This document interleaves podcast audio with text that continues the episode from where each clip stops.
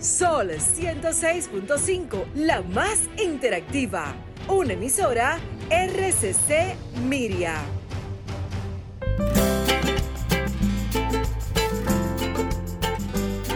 Preguntas y respuestas con altura y calidad. Entrevistas o compuestas en un paneo con personalidad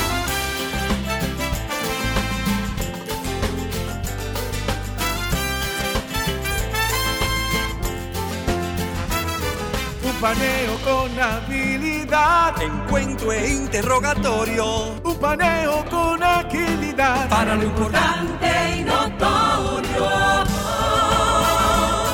Un paneo sin recreo. Un paneo sin abucheo. Un paneo en su apogeo. Paneo,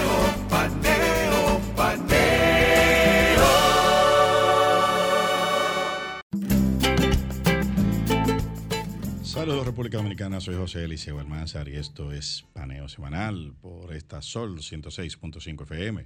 También estamos en YouTube y estamos también en Instagram y en Facebook y Twitter saludándolos a ustedes y a mi querido compañero Luis Polanco. Muy buenos días Eliseo Almanzar, muy buenos días a todos nuestros queridos radioyentes que nos hacen el favor de su sintonía todos los sábados de 10 a 12.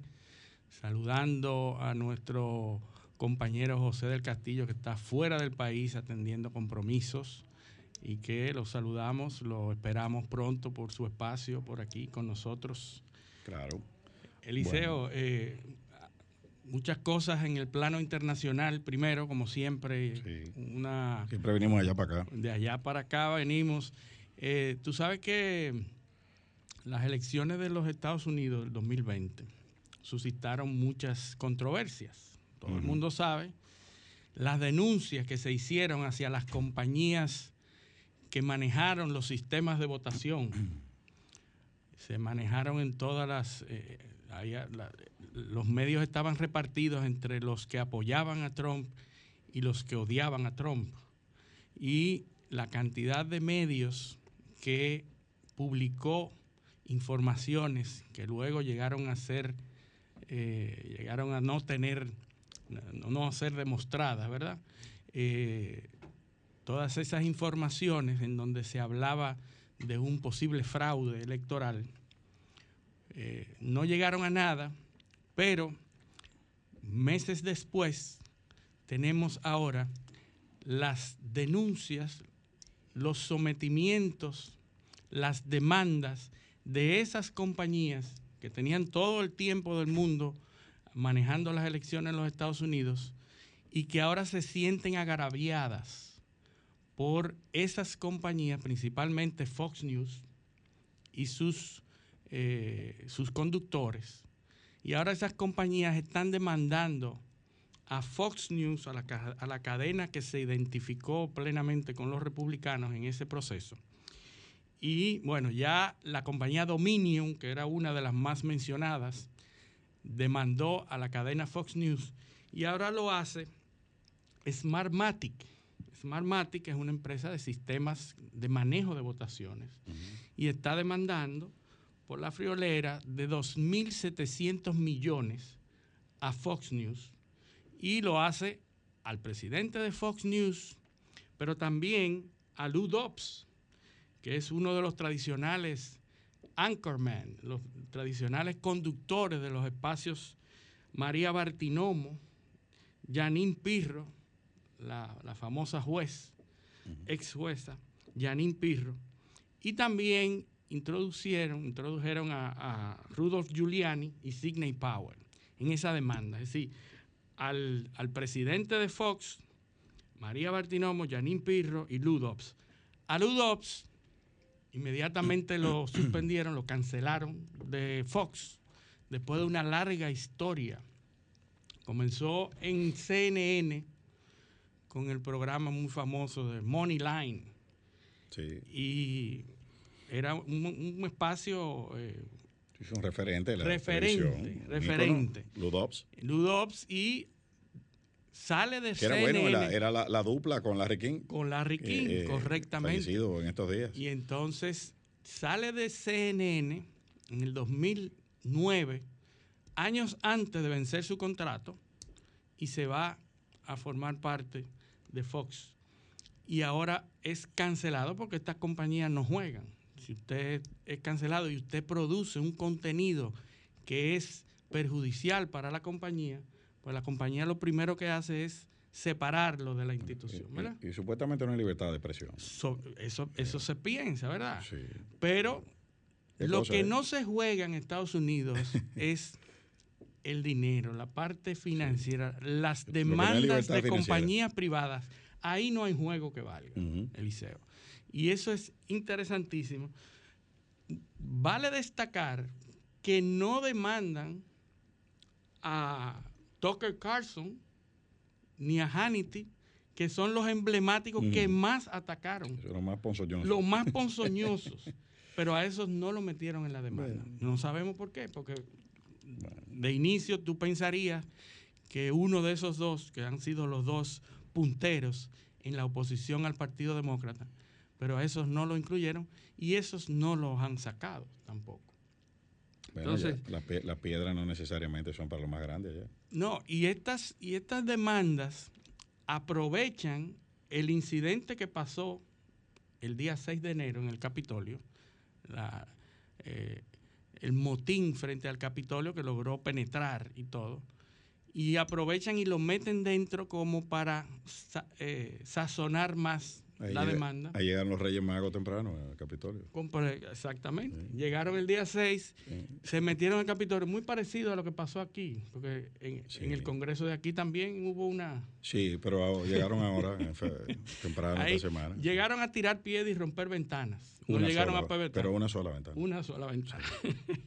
Entonces... Muy certero. ¿eh? Eh, otra cosa, que tú sabes que a raíz de ese ataque al Capitolio, se está acusando al Bank of America de servir al FBI con data de sus clientes sobre las transacciones que se hicieron ese día en los alrededores del Capitolio, de los de las habitaciones y los hoteles que se compraron en Washington DC por sus clientes y los tickets de vuelo que después del incidente se compraron.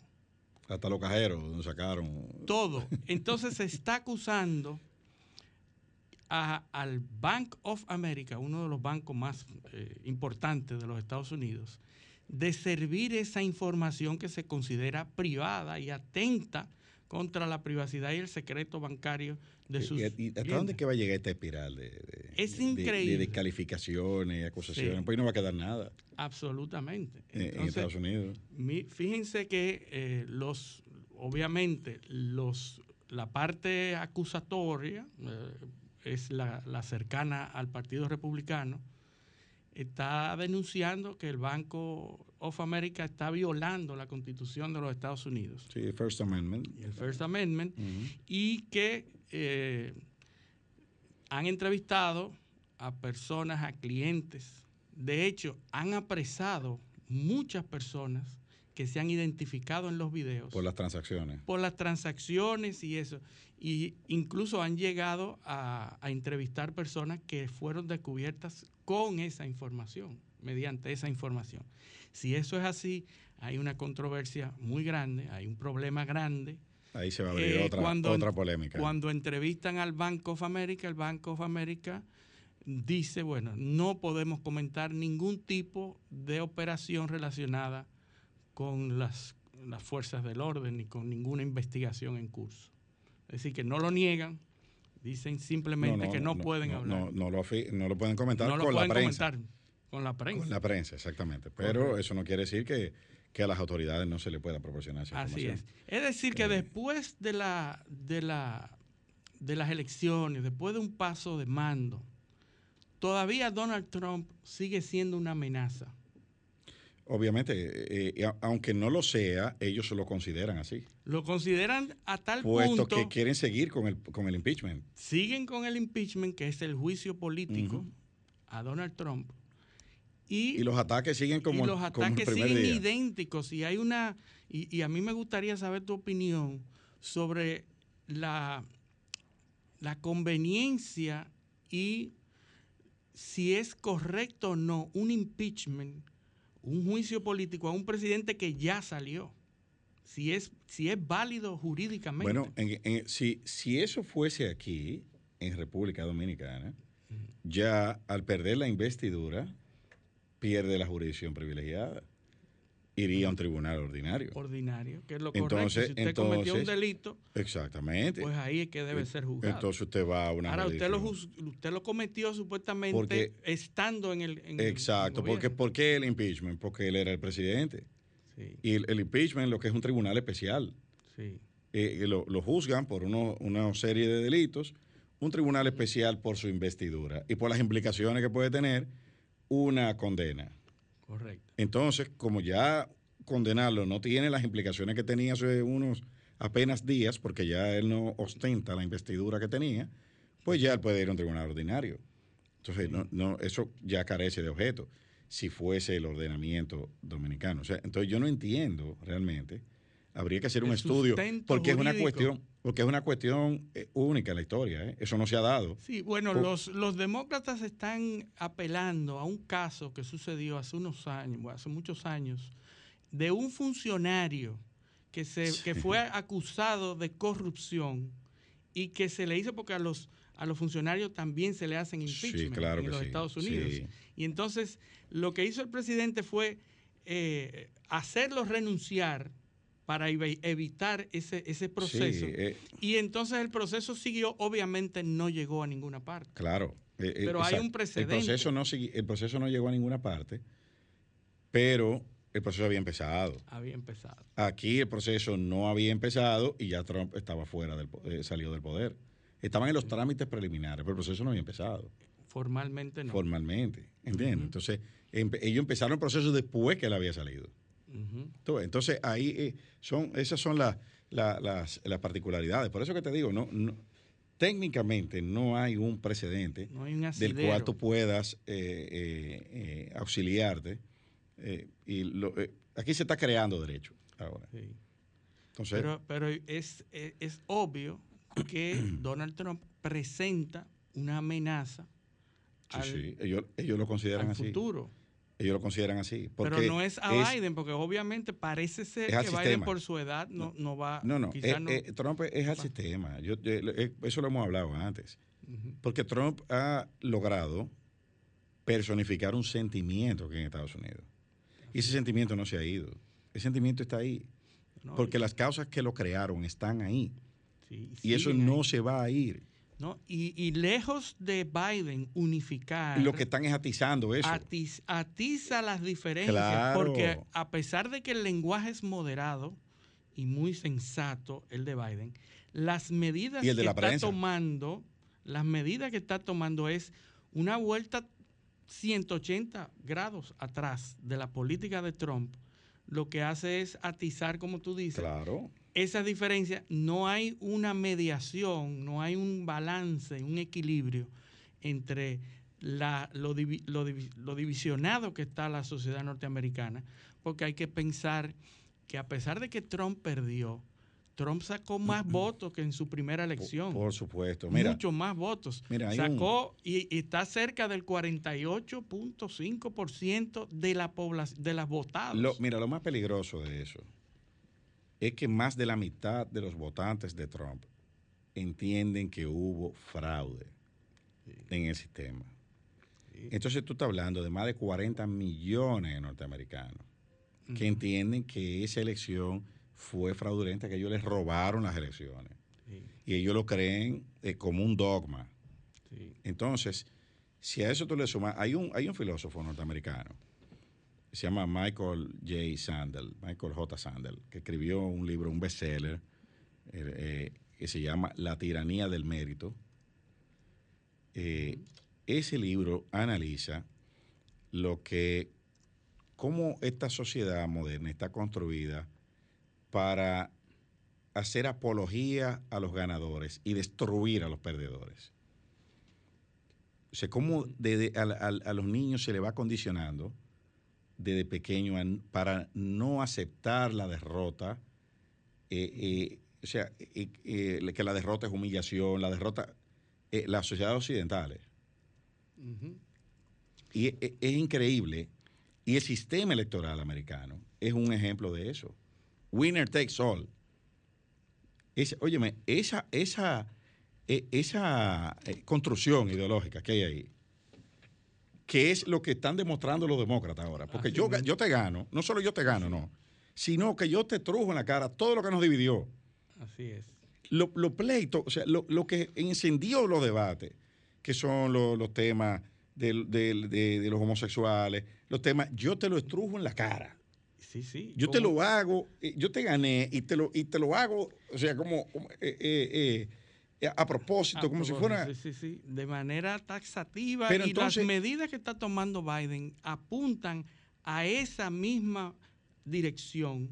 Entonces, ni siquiera te llamo por otro lado, ven, vamos a sentarnos, Vamos a sentar. vamos a buscar un terreno Hay como... un asunto de vamos a- gobernabilidad. no, Vamos a ponernos en, en buscar una pues, mediación. pues no, no. eso no está produciendo. No, así Eh, es. ¿Entiendes? Entonces, entonces, el extremismo, porque déjame decirte una cosa, no hay, no hay mayor intolerancia que la de los liberales. Los liberales son intolerantes. Y en la, la historia está llena de intolerancia liberal. Por ejemplo, en el, en- en el siglo XV, siglo XIV y XV, la Inquisición, Sí. No había lugar la, a duda, la factura, no, no, no, la factura histórica de la Inquisición, ¿quién la paga? Los católicos. Pero la Inquisición protestante mató 10 o 15 veces más personas que la Inquisición católica. Sí. Y esa era la Inquisición liberal, porque los liberales tenían una Inquisición. Sin embargo, la narrativa que se construye Claro. es una. Claro. Una sola. Porque ¿quién construye la narrativa? Los ingleses, Así mismo. que es parte de la leyenda negra española. ¿ Quién era los que mataban? Bueno, no, Tomás de Torquemada. Sí. español.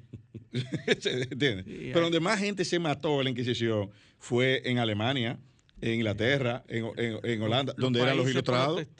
Claro, eh, eh, tú, tú me estás entendiendo. Eh, porque es así. Así es una es. cuestión, es una cuestión de narrativa. Así es. Yo estaba buscando, eh, a propósito de eso, un nuevo libro de Chuck Palahniuk, Palahniuk que es el, el escritor de, de Fight Club.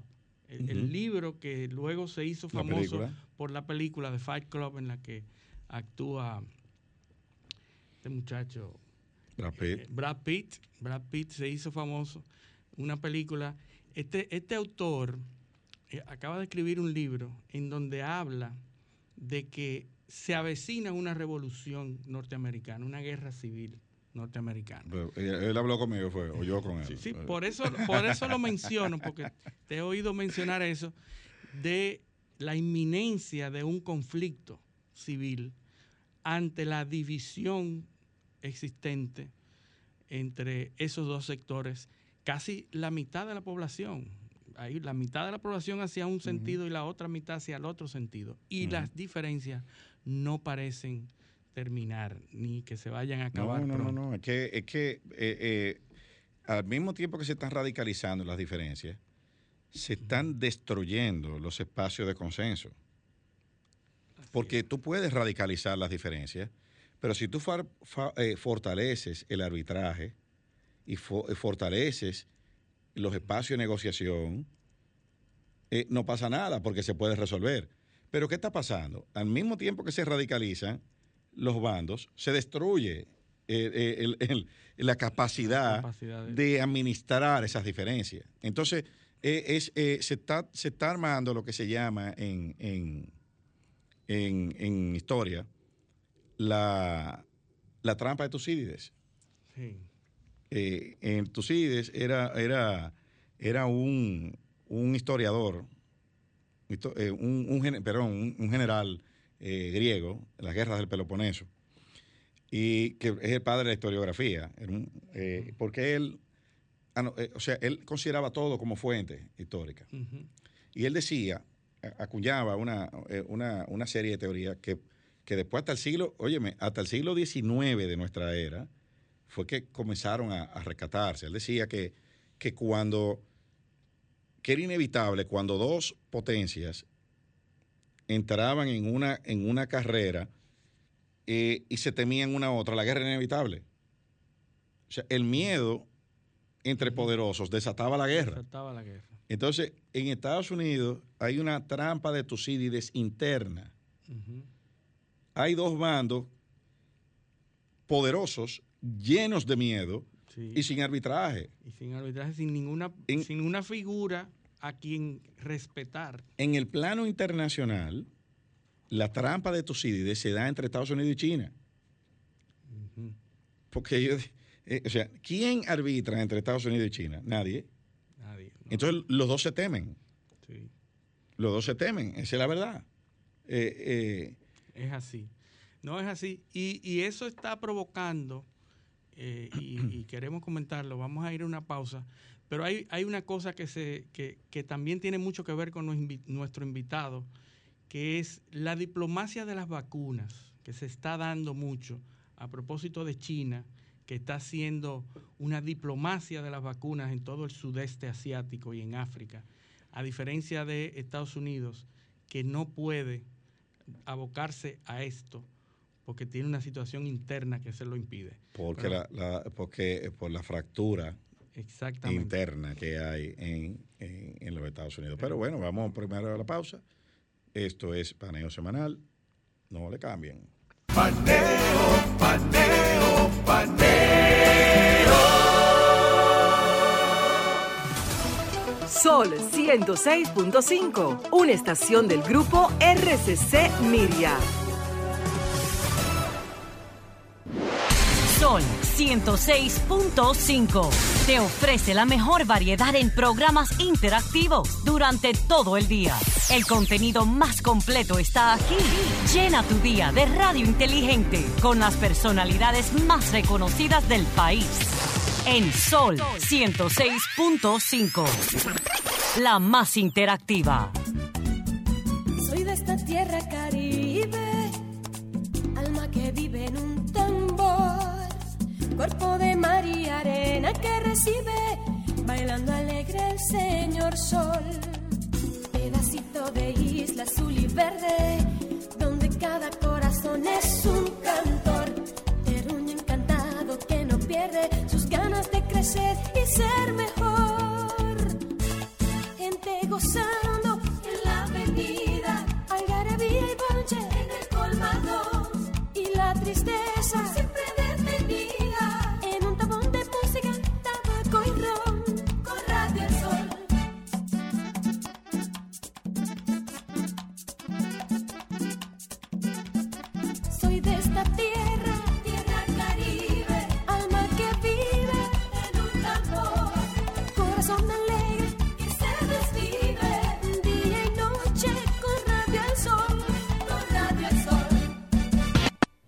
www.solfm.com.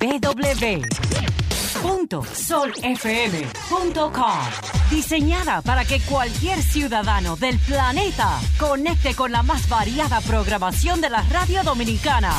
Sol, la más interactiva. Sol 106.5. La más interactiva. Paneo,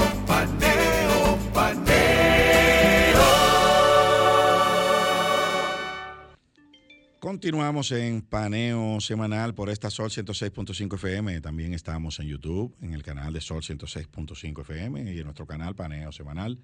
Estamos en Instagram, en Paneo Semanal y nuestra cuenta de Twitter y en Facebook. Bueno, Luis, seguimos entonces paseando por el mundo. Paseando por el mundo.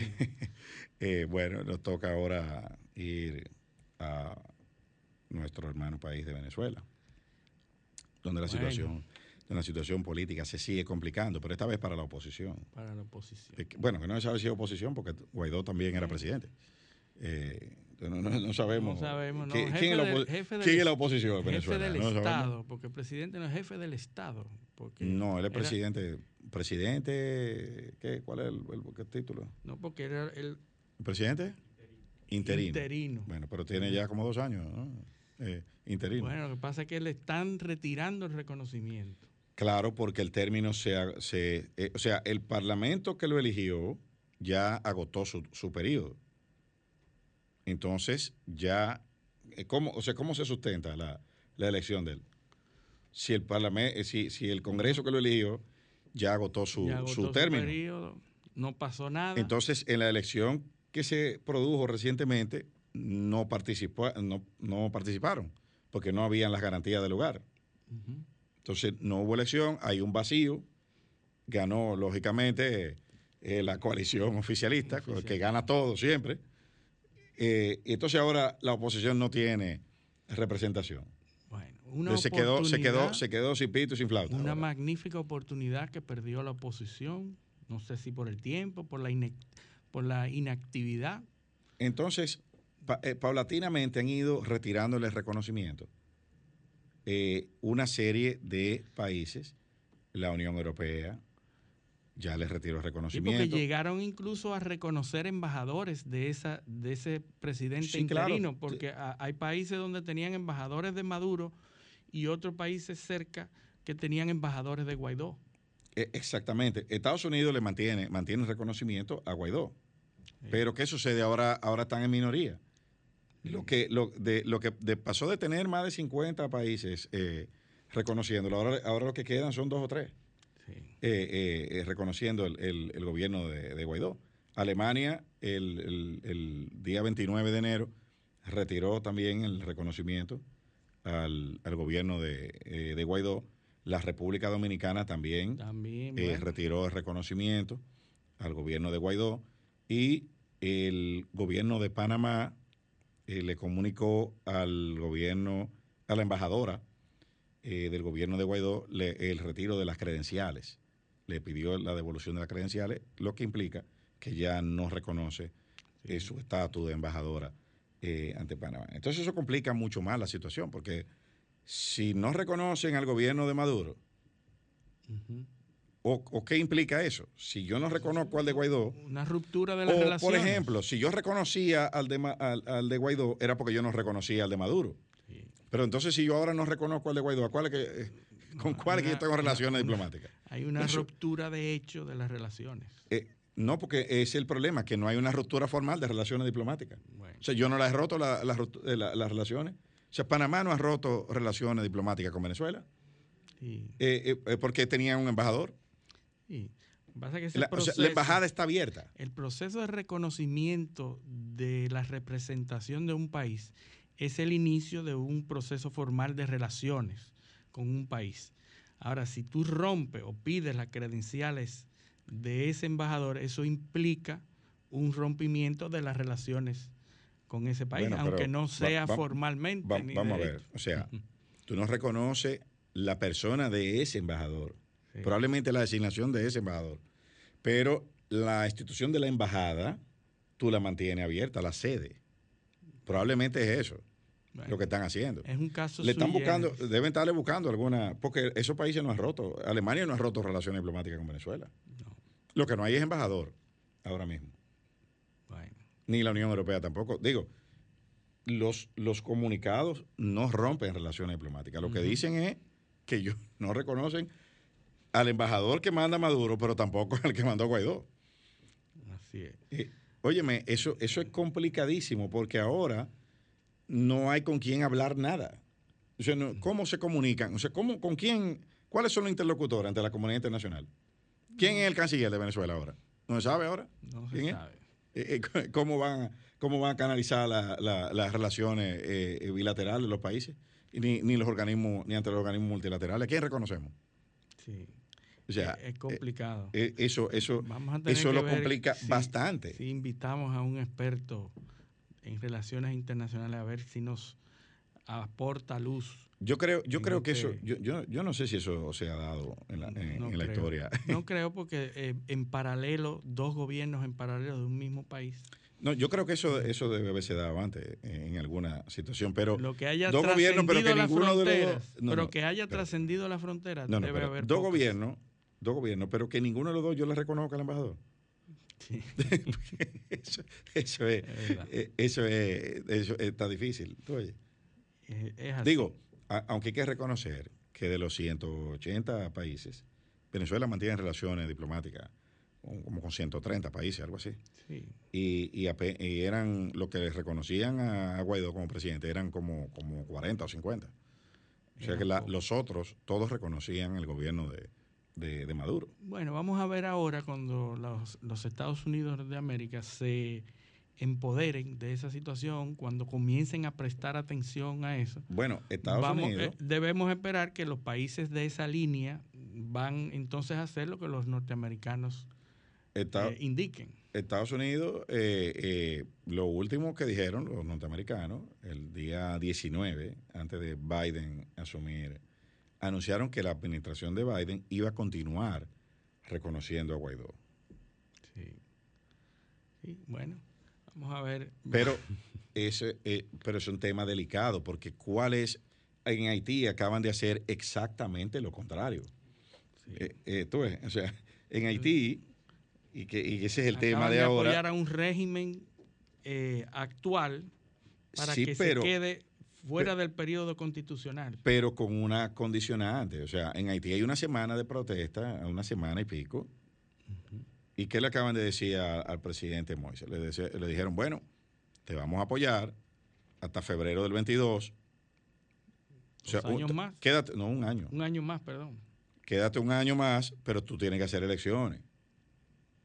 Tienes que hacer elecciones. Eh, eh, y elecciones también del, eh, del, Congreso.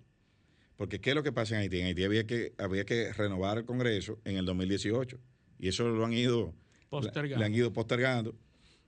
¿Y qué sucede? Que llegó el término presidencial y ahora el presidente tampoco se quiere ir. Entonces hay una presión de la oposición para cambiar al presidente. Sí, eh, que, es un, sistema de primer ministro que tiene. Es un sistema parlamentario. Parlamentario, que es el parlamento que elige al primer ministro. Exactamente. Entonces, como no se ha elegido el Congreso, eh, la, existencia de ese él alega, Él alega que quienes lo van a elegir a él no se han renovado y que por lo tanto él tiene que extender su periodo también. Eso es una lógica. una lógica. Entonces, ¿qué hicieron ahí? Eh, eh, lo que lo que una cuestión salomónica dice bueno quédese todo el mundo un año bueno la realidad es que a la región principalmente a República Dominicana lo que le interesa es la estabilidad claro, de Haití. Claro. A nadie le conviene una inestabilidad de un, eh, un régimen de facto o un régimen indefinido no le conviene a nadie, principalmente a la República Dominicana. Pero ya aquí se están viendo las protestas frente a la Embajada de Haití de personas que están llamando a la salida de... Sí, pero eh, eh, obviamente ya, ya eh, al parecer la comunidad internacional pues decidió apoyar esa... Y no la comunidad internacional, Estados Unidos, que es el principal patrocinador de Haití, el que lo, que lo mantiene, decidió ya que eso se resuelva el año que viene. Entonces han dejado al presidente eh, John Mois eh, con una serie de limitaciones o condiciones eh, de cosas que podrá o no, y no podrá hacer. y eso se resolverá en febrero el año que viene. ¿Cómo? Yo no sé. no sé cómo el año que viene va a haber las condiciones que ahora no hay. Bueno, la pandemia pudiera ser, pero Haití no está sufriendo. Eso no es una cuestión de pandemia, es una cuestión... No, eh, no ha manifestado problemas con este tipo de, cosas. Es una cuestión, eh, eh, son males ancestrales que hay en esa sociedad, endémico de la fundación de Haití. Sí, hay problemas. los procesos históricos que se dieron en Haití son, son sui generis y editados de forma perversa también, por, históricamente. Demasiada libertad fue lo que hubo ahí. Bueno. y anarquía. Sí, hablaron de... Haití es reconocido mundialmente como el primer país que mediante su constitución abole la, la, esclavitud negra, pero la, había leyes de racismo en contra de los blancos. Es que la construcción, la construcción de la esclavitud eh, realizada en torno a la raza es incorrecta. Incorrecta totalmente. es incorrecta. Todo el mundo asocia la esclavitud a, la, a, la, raza negra. Y ahí entra el primer sesgo. Porque esa es la que, no, la que más a la que más estamos expuestos, a la que más reciente tuvimos Porque a nivel de marketing esa es la que vende. Sí, sí. la, narrativa, el marketing de la narrativa, ese es el que vende. Que la esclavitud es un tema eh, eh, racial de blanco a negro. De blancos hacia negros. Lo que, lo que, la, lo que omiten, mira, hay una, hay una serie eh, que se llama Enslaved, que la, la, la, la, protagoniza Lawrence Fishburne. Ah, Lawrence Fishburne. El actor negro. Afroamericano. y él va, se va a Ghana va a, varios, eh, a Sierra Leona. El actor de The Matrix. Sí, él va a Sierra Leona, va a Ghana, o sea, una, va a Liberia, buscando las raíces, los, los barcos negreros. Y la gente entiende que eso es un documento histórico eh, por excelencia. Sí. Óyeme, y eso es un sesgo garrafal para eh, eh, eh, analizar la esclavitud, porque tú, tú no la esclavitud no comenzó ahí, por Dios. Lo primero que hay que ver es que la, esclavitud está desde los tiempos inmemoriales, donde en la historia no existían los negros ni los blancos. Ni, los anglosajones ni yo vi tres capítulos yo vi tres capítulos la dejé de ver la serie porque el, o sea no hace no hace un preámbulo no ubica, no ubica al, televidente. ¿Tú sabes dónde arranca? En el siglo XV. Sí, sí, sí. Como, como que antes no había esclavos. No, no, eh, la esclavitud era un sistema económico desde tiempos inmemoriales. En la Biblia se habla como la, persona que se da como esclavo, independientemente de la raza. Si, si tú no quieres hablar mucho de eso, nada más hay que buscar la etimología de la palabra esclavo, de dónde viene. Eslavo. Sí, sí. ¿Quién eran los eslavos? ¿De dónde eran los eslavos? Sí, sí las tribus en lava, ¿de dónde eran? Del centro de Europa. Centro de Europa. Que eran los que fueron después los, los pueblos indoeuropeos. Ahora, la palabra esclavo no origina en el origen de la esclavitud. La, esclavitud es mucho anterior, muchas veces anterior a eso. Claro, es una de, es, con lo que se designa, es el concepto después. Exactamente. pero no es, eh, o sea, no eh, es la, la, esclavitud viene desde que comenzamos a vivir en grupo. Así es. Desde que se por conveniencia. Hay esclavitud hasta por conveniencia. Las, estructuras relacionales eh, eh, de, eh, jerárquicas en grupo. Sí, sí. Desde Sapiens. Unos grupos se desarrollaron económicamente adquiriendo recursos y otros grupos se deterioraron y esos grupos para subsistir oh. trabajaban para los demás grupos Por ejemplo, y, eran esclavos. Tú no puedes hacer un análisis de la esclavitud dejando de lado la manumisión que era la esclavitud voluntaria. Voluntaria, correcto, lo que acabo de decir. Tú, tú, no puedes dejar de eh, hacer un análisis de la esclavitud. Por ejemplo, si, eh, obviando el, sistema eh, no de manumisión, sino de comercio de niños que se dio en Europa post imperio romano. Que, en Europa todo, todo el que tenía eh, un niño, niña de 12 o 13 años, lo vendían. Los europeos. Ese era un sistema económico, un sistema económico establecido. Después que cayó el Imperio Romano, el año 400 y pico después de Cristo, Europa cayó en una, en una situación de pobreza y caos. Sí, así es. La Biblia, la Biblia habla de los pueblos que se subyugan y se hacen esclavos. Claro. Porque la, la, dinámica que existía es que tú hacías guerra con un pueblo y lo esclavizabas. Por supuesto. Esa era parte del botín de guerra. Y eso ha existido en todo el mundo, porque en Asia había esclavitud también. Sí, no, y en África. Y en África. Sobre todo en África, en esa época en donde nosotros estamos acostumbrados a asociar con los esclavos. Y aquí no había esclavitud en América. Correcto. los que vendían a esos esclavos del siglo XV, XIV, eran los mismos negros. De unas tribus que eh, apresaban a los otros de la otra tribu y las vendían. Y, los mexicas no tenían esclavizados a, a, todos, a, todos los otros, a todos los otros pueblos. Correcto. A lo, a lo, eh, el México, lo, que, lo que han ido a México, han visto películas o novelas mexicanas, los nacos ¿Qué es lo que eran los, nacos? Que hoy, es un, que hoy, es un, término despectivo para definir a una persona de bajo. ¿Tú sabes de dónde viene ese término? ¿De dónde que viene ese término? Eso, eso es, un, es una etnonimia. Los, eso en los tribus, eso es una tribu, eso eran los totonacos, Sí. que eran esclavos de los mexicas.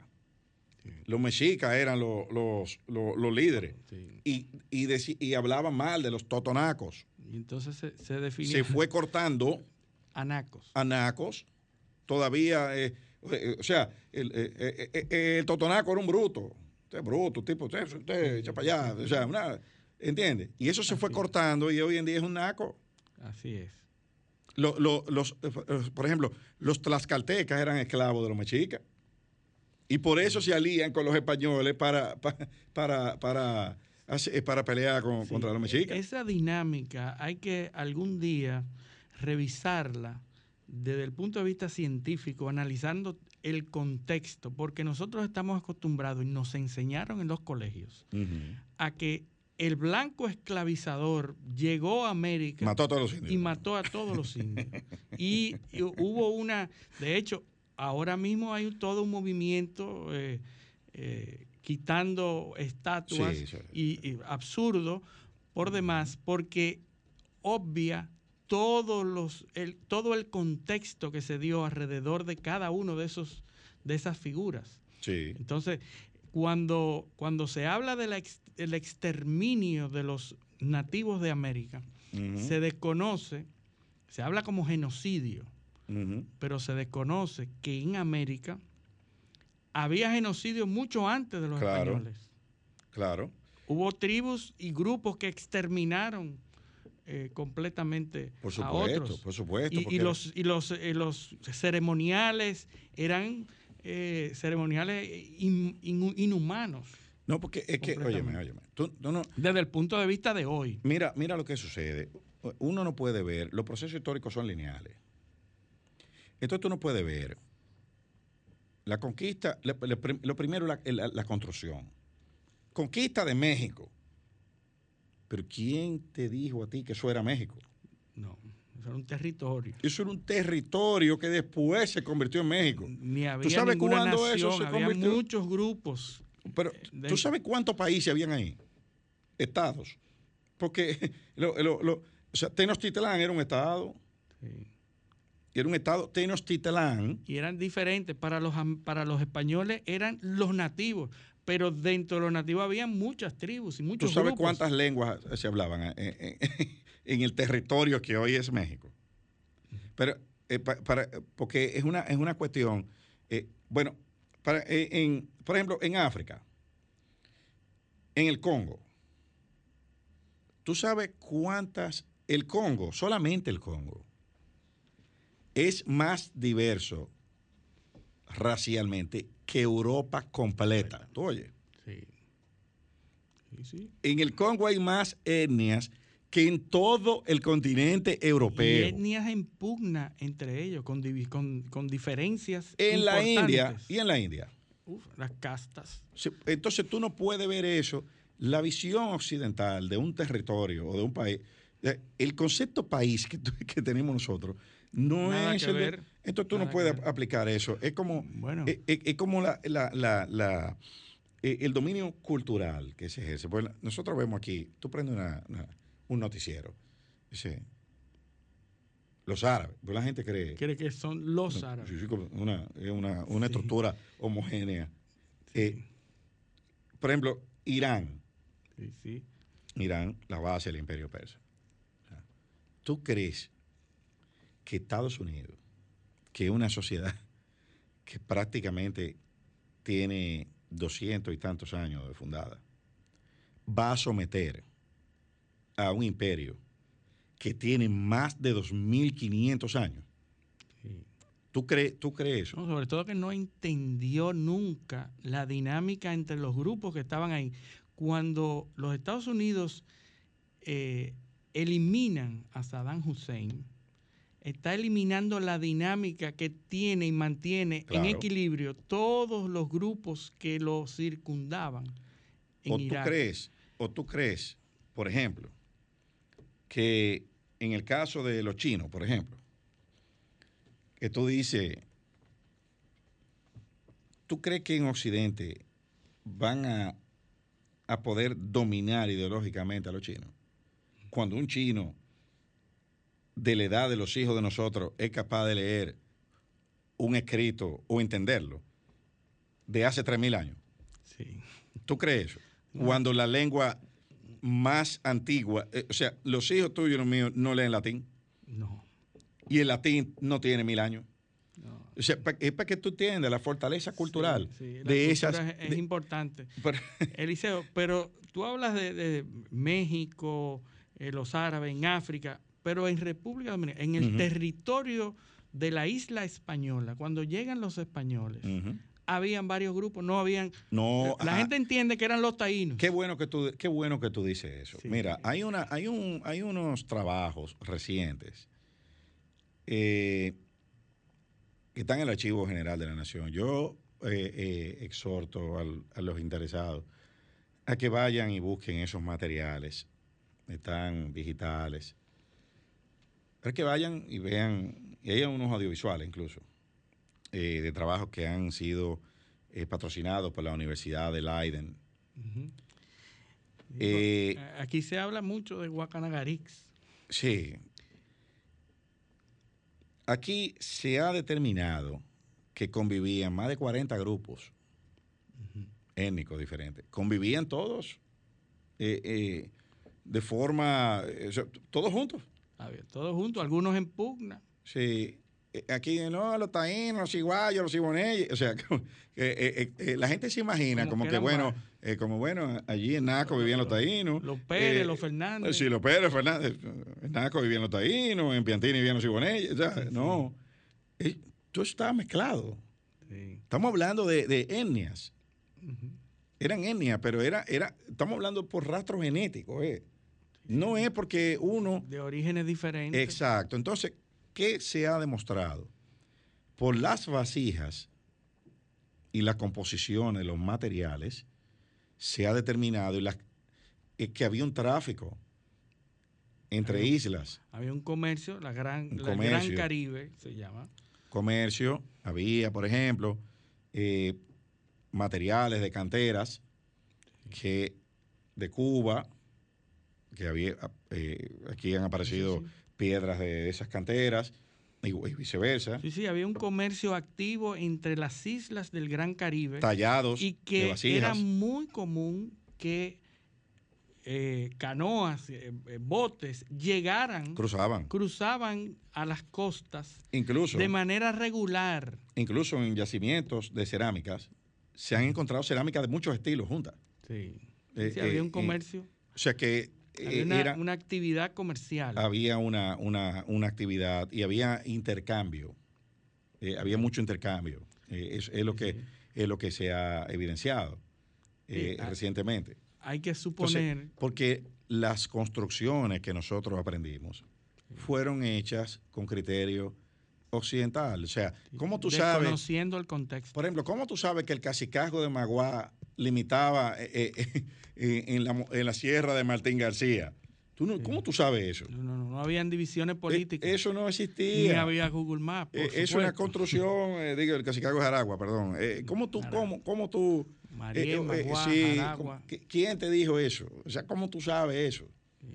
Eso, eso, una, eso fue lo que Bartolomé la Casa entendió. Sí.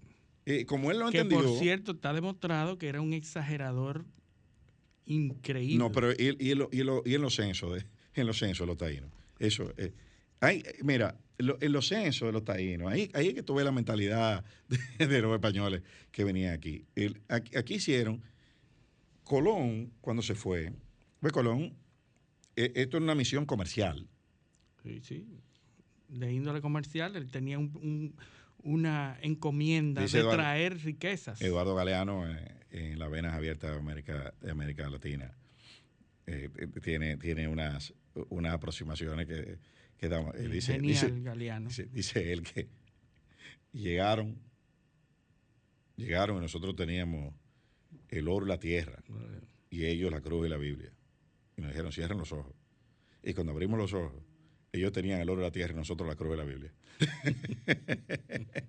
Eh, pero en el diario de navegación de Cristóbal Colón se menciona la palabra Dios eh, una cantidad de X de veces y la palabra de oro cuatro veces más que la palabra de veces Dios. más que Dios. Sí. entonces, Sí, hay que ver. entonces, eh, era, porque era una cuestión, era, era, el, el- el- el- el descubrimiento Mira. era una empresa económica. era un IPO. Sí. Sí. Una alianza público-privada. No, no, no, no. Era, Ah, era un prospecto, un de, inversión. prospecto de inversión. Sí, el, el Cristóbal Colón salió con. Era un roadshow que él andaba Sí. con, un, con IPO buscando eh, financiamiento, Financiamiento. inversionista. Pues, que no era voluntario ese financiamiento.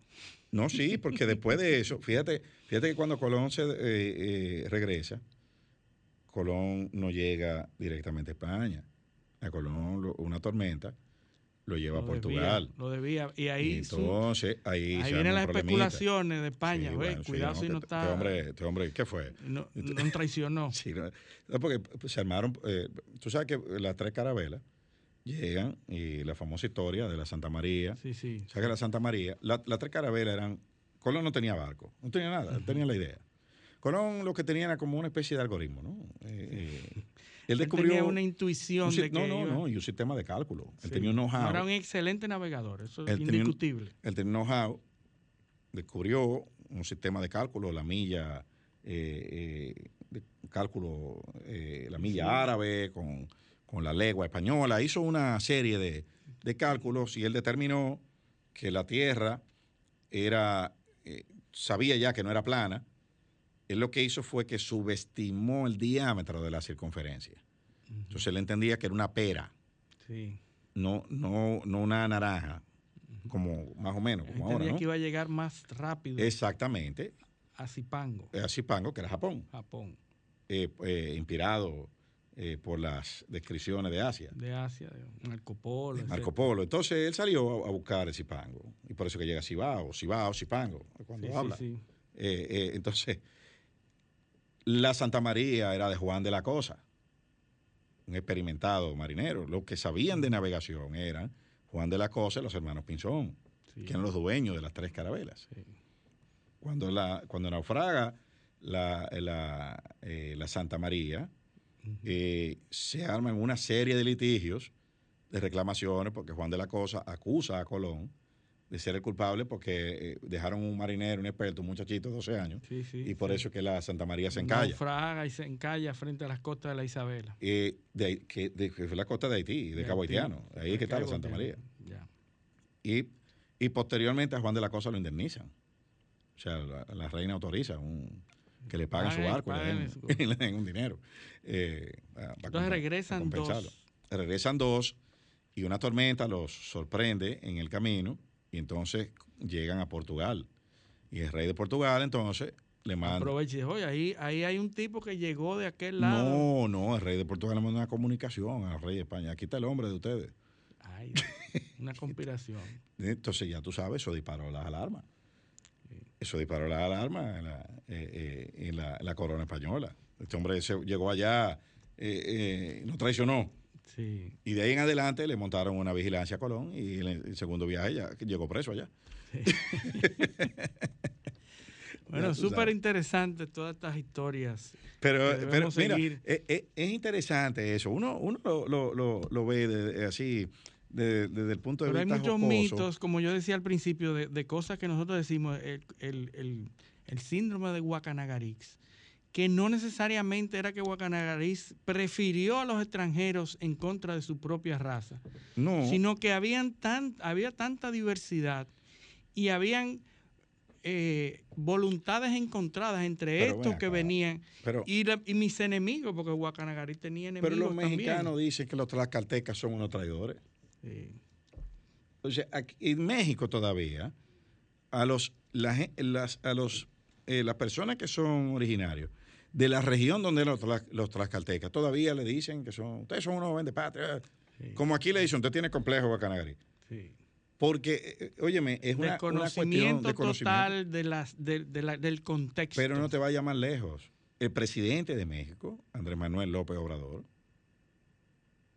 pidió Está pidiendo que, eh, dijo, dijo que, que España tiene que pedirle perdón a México. perdón. sí. O sea, eh, eh, Todavía tú estás oyendo. persiste ese concepto. No, y lo otro, se llevaron todo el oro. El, hay unos estudios de cuantificaciones del oro que se, que se sacó, se, eh, se trasegó de las colonias americanas a España. ¿Y tú sabes qué?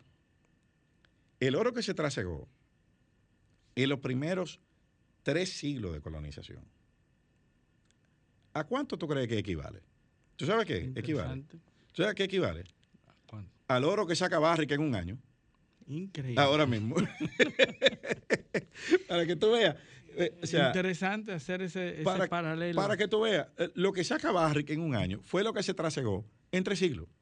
Wow, impresionante. Porque que son, son, mira, son, son construcciones. Construcciones y la gente... las replica. Las replica, replica, replica, pero la ciencia va dando herramientas. Y eso se va desmontando. Claro, la historiografía es del siglo XIX. Eso es, e, esa, esa, esa herramienta histórica es post-revolucionaria en Francia. Acuérdate que la Revolución Francesa fue a final del siglo XVIII. Francia vive una época muy turbulenta a principios del XIX y cuando Francia se pacifica, es que vuelve otra vez a haber un ambiente que permite que las ciencias sociales se desarrollen y que la intelectualidad vuelva a trabajar. Y ahí es que surgen estas escuelas de nuevo y se ponen a producir. Y surge la escuela de los historiadores, Marc Bloch, Henry Pirén, Lefebvre, que son la, es la escuela de los anales de la historia, se llama, que es la escuela de los historiógrafos, que es la escuela que cambia el enfoque del estudio de la historia y se auxilia de todas las fuentes. Entonces ahí, ahora una investigación histórica seria, se auxilia de todo. O sea, tú ves, pasé, todos esos documentales que tú ves en Discovery Channel que agarran a un científico de, un, científico de clima. Dime cómo era el clima hace 500 años. El tipo un factor importante en la historia que, ayuda a entender muchas cosas. Esto no puede ser así porque aquí llovía demasiado y esto se inundaba, entonces, entonces eso no, estaba ahí, eso, tenía que estar allá. ¿Entiendes?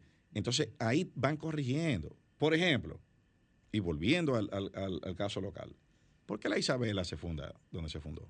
¿Y por qué fracasó ese asentamiento?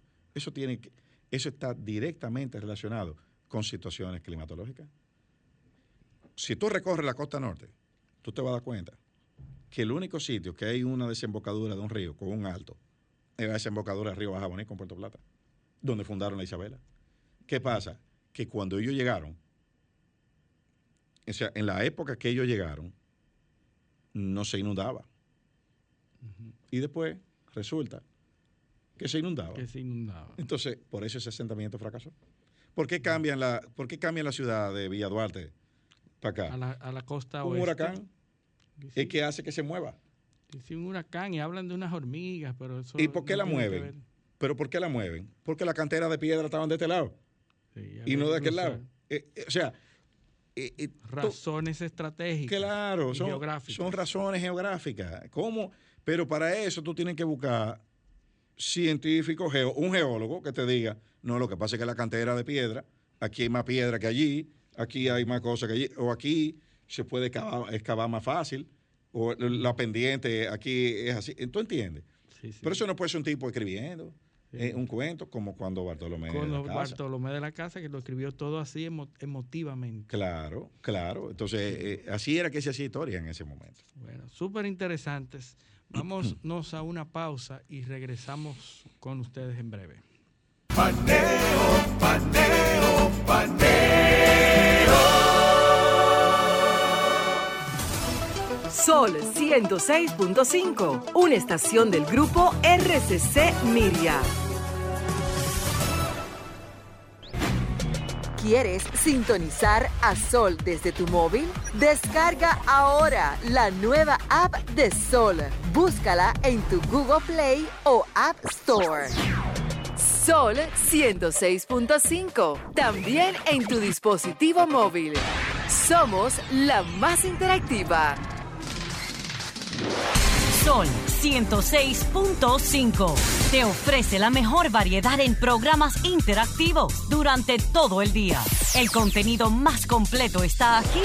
Llena tu día de radio inteligente con las personalidades más reconocidas del país. en Sol 106.5. La más interactiva. So- somos interacción. Somos radio. So- somos Sol, la más interactiva. Toma mi abrazo que te doy. Toma mis canciones de amor. Toma lo mejor de mí y guárdalo en tu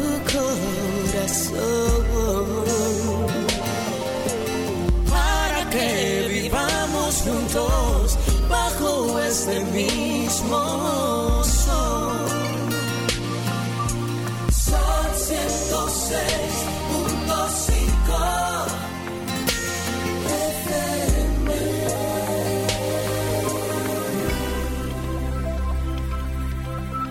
Sol 106.5. La más interactiva. Paneo, paneo, paneo. Seguimos en paneo semanal por esta Sol 106.5 FM. Estamos en YouTube, en el canal de Sol 106.5 FM y en nuestro canal Paneo Semanal. Estamos en Instagram, en nuestra cuenta de Paneo Semanal y en Twitter y Facebook. Hay que, en hay- que aterrizar un poco, Eliseo, porque a la gente le gusta aterrizar. Nosotros nos vamos Mm, sí. fuera del país y nos elevamos mucho. Y entonces la gente, Sí. bueno, a nuestro público le gusta todo este tipo de cosas. Claro. Pero hay que caer en el plano. Hay que hablar, hay que hablar, hay que hablar, hay que hablar, por ejemplo, de temas de importancia universal como, como eh, la queja que continúa de la fuerza del pueblo, Ah, sí. eh, del tema de los fondos de la Junta. Y son temas de, chelitos. son temas de importancia universal eh, que pueden decidir el destino del planeta. Y Yo pienso que Eh. si eso no se resuelve el país hay que cerrarlo. Eh, sí, sí, sí, hay que cerrar. Tú sabes, mira, ¿tú, tú has visto un alemán diciendo que Alemania hay que cerrarla? Nunca. No, no. Pero aquí se habla mucho de que Sí. hay que cerrarlo. el Este país hay que cerrarlo. Sí. Eh, eh, por cierto, eh, que siempre, siempre, tú sabes que el programa, el programa que hicimos con nuestro queridísimo amigo José Enrique del Monte, Sí, que me, me encantó. que que lo- tenemos que repetir, seguirlo, yo- sí, sí, ese programa hay que seguirlo. A, a mi hijo José Enrique, su tocayo, le encantó. Y me repite la última parte eh, del programa, pues le encantó ese, ese programa. Eh, con ocho años le encantó. Me dijo, tú sabes que yo vi el programa. Y dice, mata de. Mata de. Eh, le encantó eh, para, que me, para que me analice la presión en el país que cerrarlo.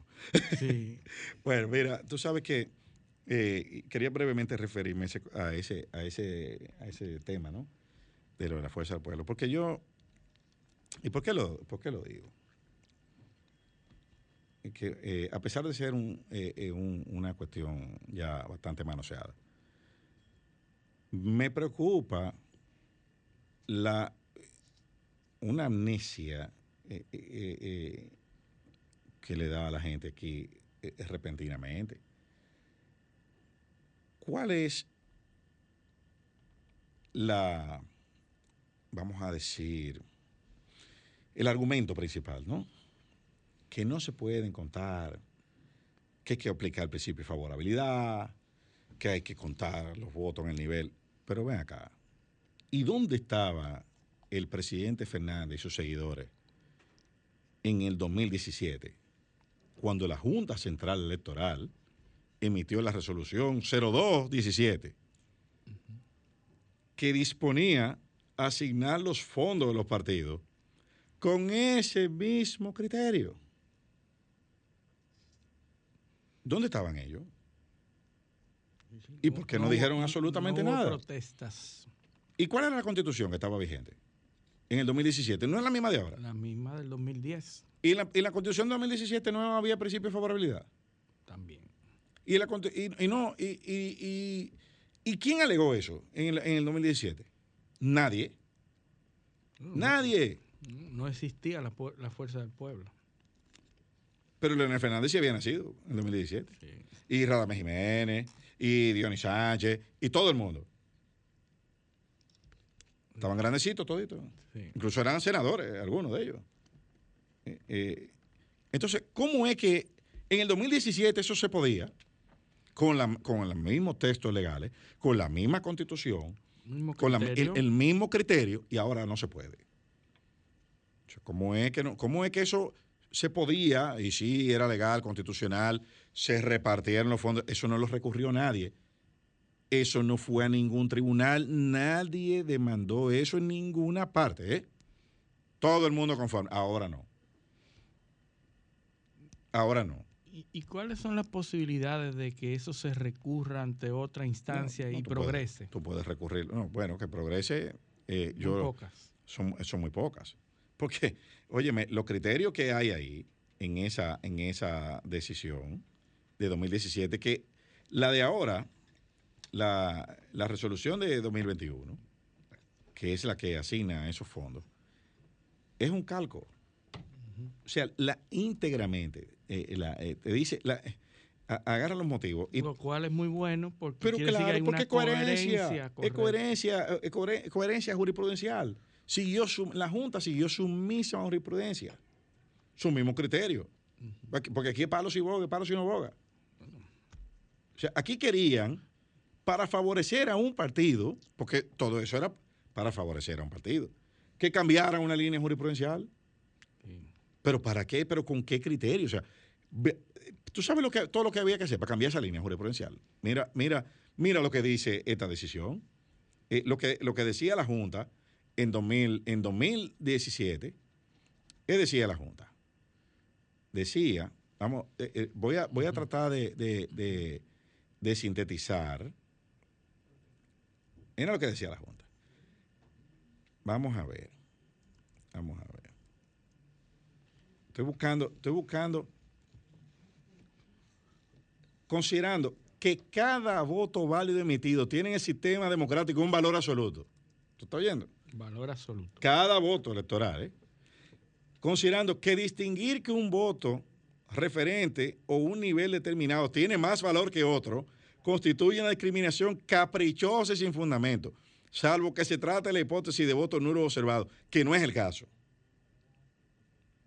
considerando que el cómputo electoral se establece sumando todos los votos válidos a fin de hacer operante la soberanía popular, razón por la cual todos tienen necesariamente el mismo valor. Clarísimo. Entonces, ¿qué es lo que están planteando? No, no, espérate, esto sí y aquello no. O sí, vamos al examen, vamos un examen en la escuela, nada más corrígeme la, la pregunta que yo tengo buena. Sí. Eh, no, nada más corrígeme de ahí para arriba. El criterio de favorabilidad. Sí, No, pero es que no. Claro. Eh, Entonces, los, No, en donde el yo examen no se puede hacer el criterio de Oh, favorabilidad. sí, vamos, vamos a unas elecciones. Porque yo no puedo quedarme en corregirte nada más lo que se favorece. No, vamos a las elecciones y cuenta los colegios donde yo gané nada más. No. Pues no puede ser, por Dios. Eso no puede ser. Yo no entiendo cómo es que hay gente que son muy, muy, muy- eh, son muy vanguardistas y muy demócratas para una cosa y para otra entonces eh, se, se vuelven con una mentalidad Bueno, cavernaria. Tú explicaste el sábado pasado el porqué de esa, de esa, eh, búsqueda de, Claro. de, de ese criterio, ¿verdad? Tú explicaste que esos son Dinero. razones por las cuales yo Aquí. pongo, a, me pongo a pensar en, en lo que sea. Aquí sacamos el cálculo en el aire. ¿Cuánto eran? Sí. ¿Por qué era, por qué era la gritadera? Bueno, y yo lo entiendo. Sí, cualquiera llora, tú oye. Yo quería decir eso porque eh, yo, yo oigo gente todavía que está aquí tirando, Sí, tirando patadas voladoras con esto. Pero yo pienso que eso ya Lo, no va para ninguna lo, parte. lo que no, lo que yo quiero es, es que la- ya la coherencia, antes tú podías decir una cosa hoy y otra mañana. Los políticos tienen que entender que aquí hay que ser coherente porque ya todo, así como las redes arman Queda- tendencia, No, eso queda, queda en la memoria digital. Exactamente. Así como las redes sirven para más tendencia momentánea y difundir disparate, eh, pero todo eso queda registrado. Y aquí hay gente ahora que está siendo víctima de disparate que dijeron hace apenas meses, que le salen al frente. que le están saliendo y no tienen cómo quitárselo de arriba ahora. Bueno, hay. Eso es un mensaje a la clase política. Tiene que tener mucho cuidado con lo que, Bueno. con lo que tú escribí y habla ahora. Bueno, nosotros tenemos un caso que todos los viernes sale, Sí, lamentablemente. ¿verdad? Sale todos los viernes. Fuera y- de contexto. Porque dijiste una cosa y hay otra Bueno. que se dice ahora. Lamentablemente. Una cuestión citada fuera de- de- de lugar. Así es. Pero eso es, eso es el día a día Así de es. hoy. Pero, bueno, dejamos ese tema ya y vamos a una cuestión preocupante. El presidente del CONEP dio unas declaraciones que deben encender las alarmas de la opinión pública nacional. El presidente del CONEP mostró su preocupación ya la externó públicamente en el Palacio, nada más y nada menos que en el Palacio Nacional, con el presidente, reunido con el presidente de la República, diciendo lo que ya todo el mundo sabe y que no sé por qué el gobierno no se ha referido a eso, eh, porque la ciudadanía ya está reclamando respuestas y no respuestas aisladas como la del pollo. O sea, ya esto es una situación que hay que manejarla y es el alza eh, considerable de los precios de los artículos, de todos los artículos, ya no solo la primera necesidad, de primera necesidad, sino eh, eh, es un alza, eh, el que va al supermercado, señores, lo, Se está, cuenta, lo claro. está sintiendo, lo está sintiendo. Aquí hay productos que han subido más de un 40% su precio. Y esto no es una cuestión politiquera, esa es la realidad. Todo el que nos está oyendo o viendo que está comprando productos, que somos la gran mayoría, lo estamos sintiendo. A eso hay que buscarle una solución. Bueno, yo sé que eso no está en mano del gobierno, es una economía libre, No, abierta y, de mercado. Y hay una estabilidad macroeconómica considerable Y que se ha mantenido. claro, y el gobierno está haciendo lo que puede, Sí. lo que puede. Pero tiene que salirle al frente. Ahora, hay que, porque lamentablemente el silencio es fatal porque se le pega a esa crisis. Tienen que dar algún tipo, ¿cuál? Yo no sé cuál es, pero hay que dar, hay algo hay que hacer. Algo hay que hacer. Los fletes se han disparado, eso es lo que dice el, eh, eh, eh, Pedro Brache Pedro Brache. hay una escasez de materia prima, una carestía, que puede, incluso él habla hasta de, de que se puede producir una escasez de productos. Oye, eso, podemos volver a etapas que creíamos superadas, porque él, él- él, eh, habla de eso. Y que se requiere eh, unidad para enfrentar la crisis. Oye, todo lo que él, eh, todos los mensajes que él mandó ahí. O sea, él le está diciendo al gobierno, miren, bajen la guardia, que aquí lo que tenemos es que buscar cómo resolver esto. Rápidamente. Dejen, dejen la- la- la- el discurso de confrontación y vamos a trabajar. Ya se acabó la campaña. Sí, Eso es lo que él le está diciendo. sí. Esa soberanía alimentaria que creíamos pudiera verse amenazada. Claro, porque el maíz, la soya, el sorgo se han disparado en más de un 40% en los mercados internacionales. Los fletes, eh, eh, los fletes han subido, pero de una forma eh, eh, eh, exponencial. Mm. Entonces eso ya está impactando. O sea, yo estaba, yo estuve ayer en, en- en un supermercado eh, local. Óyeme, y, y productos que yo compraba han subido 30, 40%. Los huevos, eso es una cosa. eh, eh, el, bueno, el pan a partir de pasado mañana sube un 40% el precio.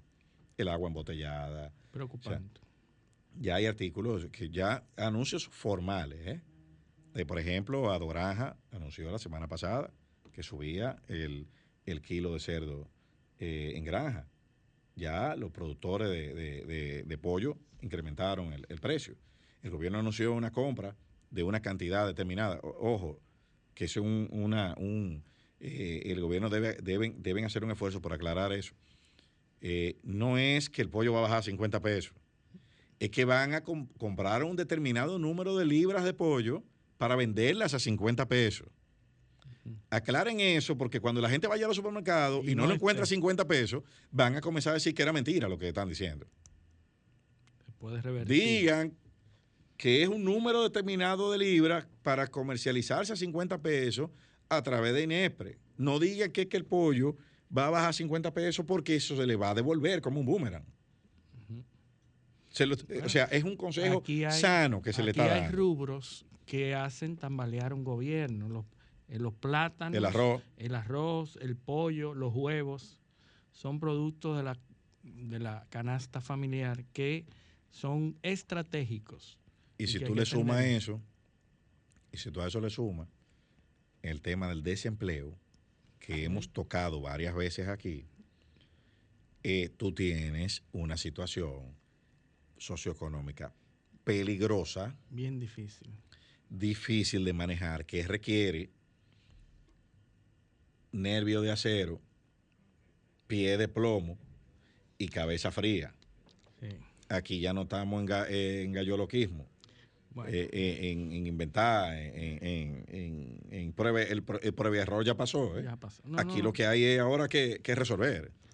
Aquí hay una situación muy preocupante que viene por ahí. No, es muy bueno, muy bueno pensar en la algarabía de haber ganado, de haber sido, de haber pasado por un cambio de gobierno, ganamos y, y, celebramos, pero lo que viene es preocupante. Hay cosas Tenemos que, enfrentarlo. Eh, mira, hay cosas, eh, eh, hay mucho, mucho vedetismo. Yo estoy viendo cosas que realmente no, no me están, no me están cuadrando. Mira, esta semana eso de Argenis Contreras. óyeme, van a buscarlo al aeropuerto, como, una especie de, como si este gobierno, como si estas autoridades hubiesen hecho alguna gestión para traerlo. Un hombre que lo deportaron por un tema migratorio y lo traen como, como que este hombre va a traer revelaciones Ahora eh, sí. contra las autoridades anteriores. Eh, y, yo, no, yo, yo la verdad que no entiendo eh, cuál es la, connotación que le quieren dar a esto. Bueno. Pero bueno, pan y circo. Así es.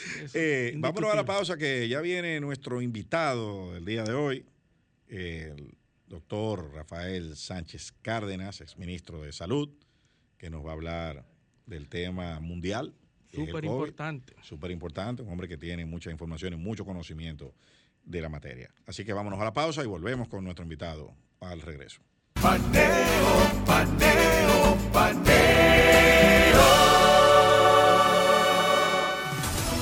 Sol 106.5, una estación del grupo RCC Miria.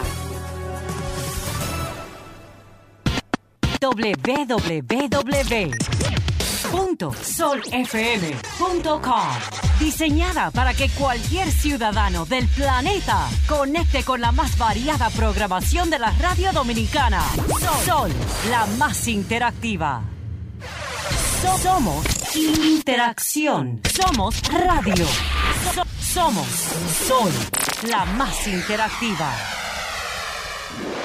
Sol 106.5 te ofrece la mejor variedad en programas interactivos durante todo el día. El contenido más completo está aquí. Llena tu día de radio inteligente con las personalidades más reconocidas del país en Sol 106.5. La más interactiva. ¿Quieres sintonizar a Sol desde tu móvil? Descarga ahora la nueva app de Sol. Búscala en tu Google Play o App Store.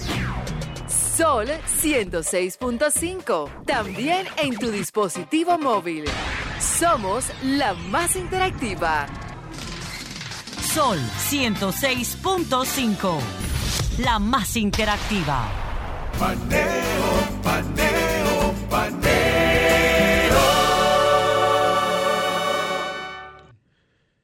Seguimos en su espacio paneo semanal por Sol 106.5 FM. Estamos en YouTube, en nuestro canal Paneo Semanal y en el canal de Sol 106.5 FM en Instagram, Facebook y en Twitter en Paneo Semanal.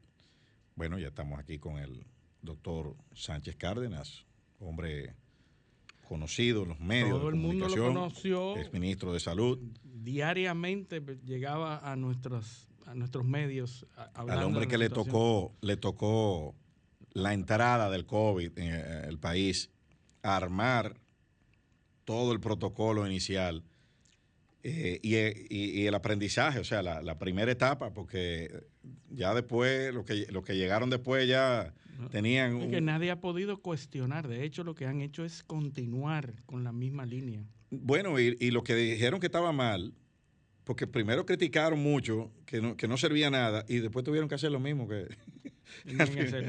buenos días, doctor. Muy buenos días, eh, gracias por invitarme a a esta conversación con ustedes eh, sobre un tema que creo que no hay un ser humano sobre la Tierra que no esté en estos momentos hablando de COVID-19 y sobre todo por los efectos que, está teniendo sobre la humanidad. De manera que muchas gracias por la invitación. Bueno, doctor, eh, este tema ha ido evolucionando. Primero hablábamos contagio, ahora de vacuna. Eh, y yo pienso que por ahí es que debemos empezar. Eh, yo quisiera aunque, aunque seguimos en contagio. seguimos igual.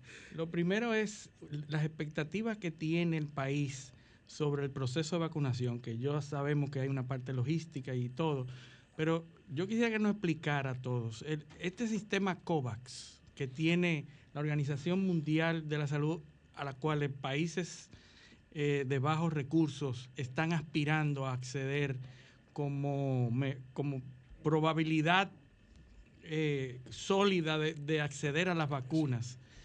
Eh, ¿En qué consiste este, ese programa? Bueno, el COVAX es un sistema organizado por la OMS, OPS, a nivel mundial, que buscaba y tenía como propósito que todos los países pudieran recibir las vacunas que estaban en esos momentos pues en procesos de investigación todavía. Pero una vez que eh, se pasó de fase 2, algunas que entraron en fase 3, pues para la OMS se volvió urgente. Y, fíjese usted si fue tan previsora que lo que estamos viendo hoy es que las vacunas que ya están eh, usándose están en 49 países ciento y tanto de países están desprotegidos y no han recibido una sola dosis de vacuna. De modo pues que aquí tenemos de nuevo eh, el gran papel de la Organización Mundial de la, de, la Salud, dependencia de Naciones Unidas, en balancear, en equilibrar, en, eh, digamos, facilitar la equidad, en que esa producción científica, eh, que debiera tener pues una, una clara vocación humanista, pues pueda llegar a los países. Entonces el COBA se organizó en ese sentido, buscó el apoyo no solamente de organizaciones empresariales, ONGs, sector privado, sector privado sea, con y de las propias, los propios laboratorios con los que se hizo negociación. Eh, lo que buscaba era eso y nosotros eh, antes de salir pues firmamos el, COVAX con una cobertura de 2 millones, que es lo que, lo que habíamos... 2 millones de dosis. exactamente. Eso, lógicamente, eh, está dentro de una canasta, porque en ese momento no se podía prever cuáles eran las vacunas. Una cosa es lo que se prevé en, el proceso de planificación en el 2020, mediados de 2020, y otro es lo que se habla ahora. Incluso hemos visto noticias en donde se está criticando a, Canadá como parte fundamental que lo que ha dicho es que de, que, de lo que del excedente de las vacunaciones que va a aportar al COVAX, lo mismo que otros países que obviamente hay una, especie de nacionalismo en estos países de cubrir primero sus necesidades y luego brindar el excedente. En la práctica, ¿cómo se ha ido desarrollando el COVAX hoy? Porque una cosa es lo de julio 2020, cuando se planificó todo esto, y una cosa es lo que está pasando hoy. ¿Cuáles son las expectativas de que eso se haga según lo planeado? Bueno, hasta este momento todo, eh, tengo entendido, según las informaciones que manejo, va marchando adecuadamente. Hay, desde luego, toda una negociación, mecanismos, incluso las denuncias que ha hecho la OMS van en la dirección de presionar a los organismos y laboratorios responsables de las vacunas de que sea eh, desarrollado y cumplido los acuerdos del COVAX. Ya eh, vimos la OPS que anunció para América Latina los países que iban a recibir, dentro de los cuales estamos nosotros. De manera que mi esperanza es de que cumpliendo eso en dos semanas, según ha dicho la OPS, nosotros vamos a tener las primeras partidas de, la vacuna. ¿Cuál de ellas? Pues no lo sé. Se ha hablado que las propias AstraZeneca sea la vacuna que llega, pero lo importante es que el país tenga la cantidad suficiente de vacunas para eh, llevar a cabo la protección de nuestra eh, población. Esas primeras vacunas, como ya se ha visto, lógicamente tienen que ir a, vamos a decir, el frente de batalla principal de la, de la pandemia que está eh, centrada en el sector salud, policía, Fuerzas Armadas, que como ustedes saben, pues están eh, diariamente bregando en hospitales, calles, eh, barrios, etcétera, en la labor eh, de la que, ya se, ha, se ha planificado. Combate a la enfermedad. Exactamente. Y vi que eran alrededor de medio millón de, dosis.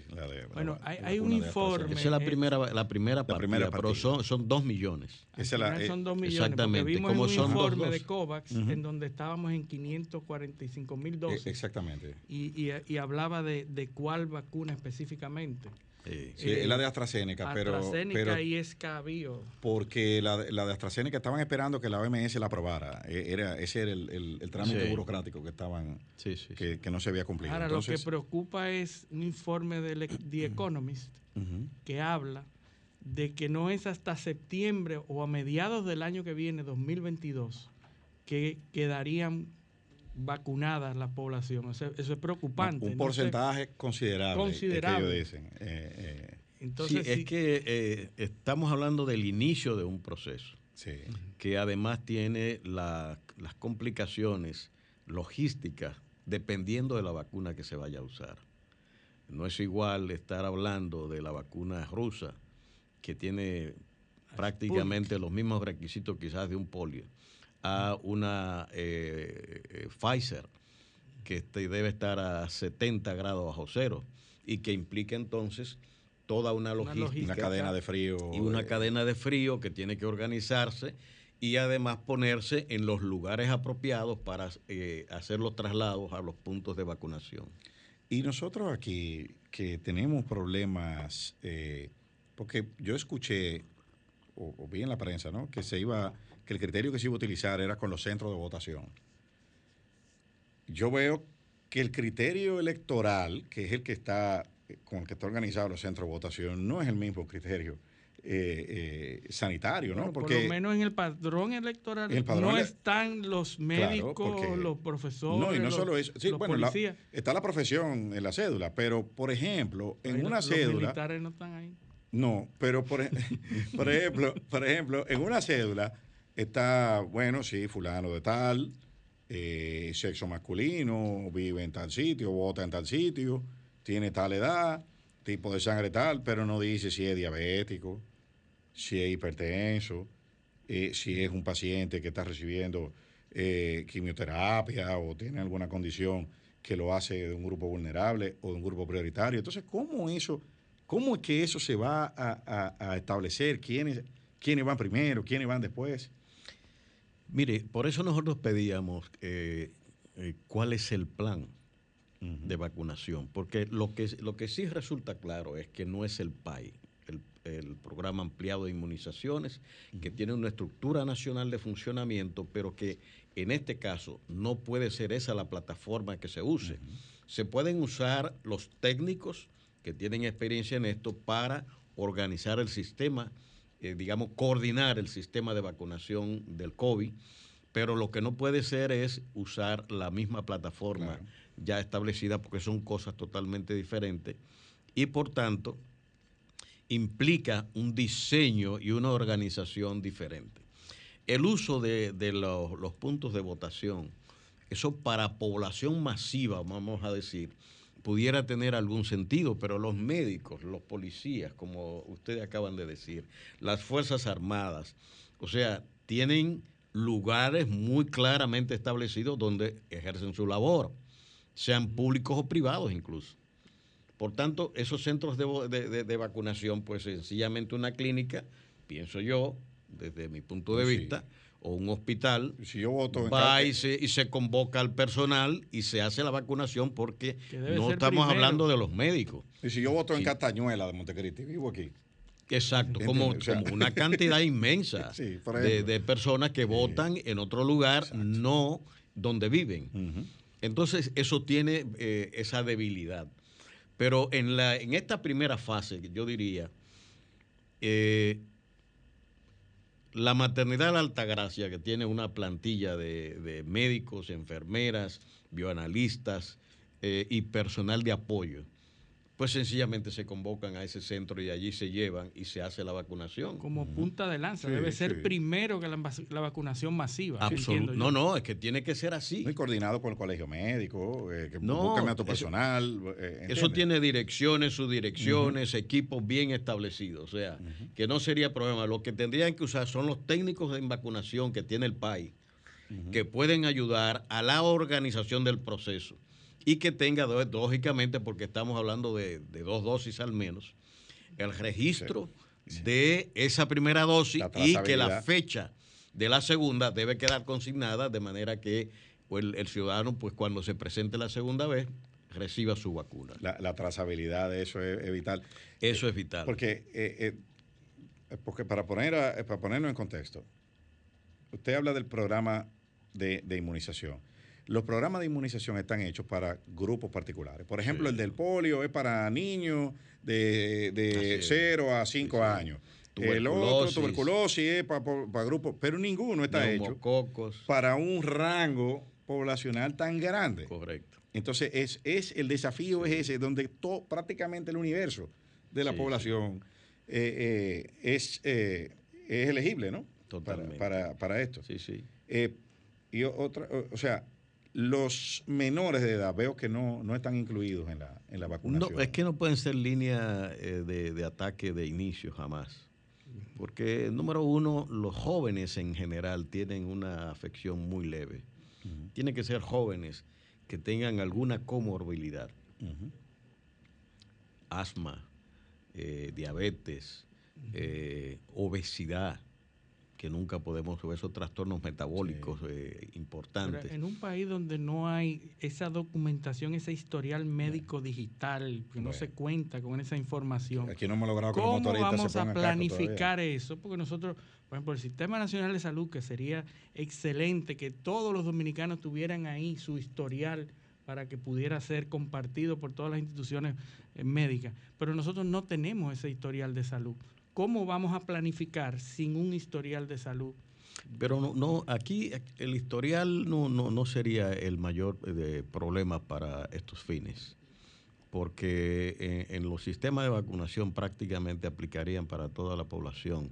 Lo que tenemos es un sistema de prioridad. Exacto, de prioridad. El, de prioridad, ¿cómo se determina entonces? Y en el, en el bueno, mayores de 60, de 60 años. O sea, solamente por Personas que tengan eh, eh, diabetes, hipertensión. Fíjate que el 56%. Pero sería voluntario. Yo tengo diabetes. Y entonces entra. Se puede presentar, pero eh, en el historial, lo ideal sería tener el historial clínico a mano, pero las personas saben si son hipertensos o, no. de todas maneras, si no fuera hipertenso o no fuera diabético, también se vacuna. No, claro, lo, lo, que yo creo que la pregunta sería, si habría algún sistema o alguna manera de identificarlos. Eh, eh, por ejemplo, mire, usted, usted tiene que ir primero porque usted tiene más de 60 años y usted es diabético e hipertenso. Eso es indiscutible porque eso está en el padrón. la edad es indiscutible. Claro, la edad, eso, eso es fácil. Pero dentro de su grupo, usted tiene que ir Como primero. grupo vulnerable. Porque usted es más vulnerable que, los, que sus pares. ¿Entiendes? Esa, es la. Mire, eh, más o menos sería que. no es fácil, uno de los datos principales es el tema de edad mayores de 60 años. Entonces, dentro de esos mayores de 60 años empieza la clasificación de las comorbilidades. Okay. Un ciudadano que a decir, sí, yo soy diabético. si no es diabético, se vacuna. Si es diabético, también se vacuna. Entonces, no, no veo que ahí esté el gran dilema en la vacunación.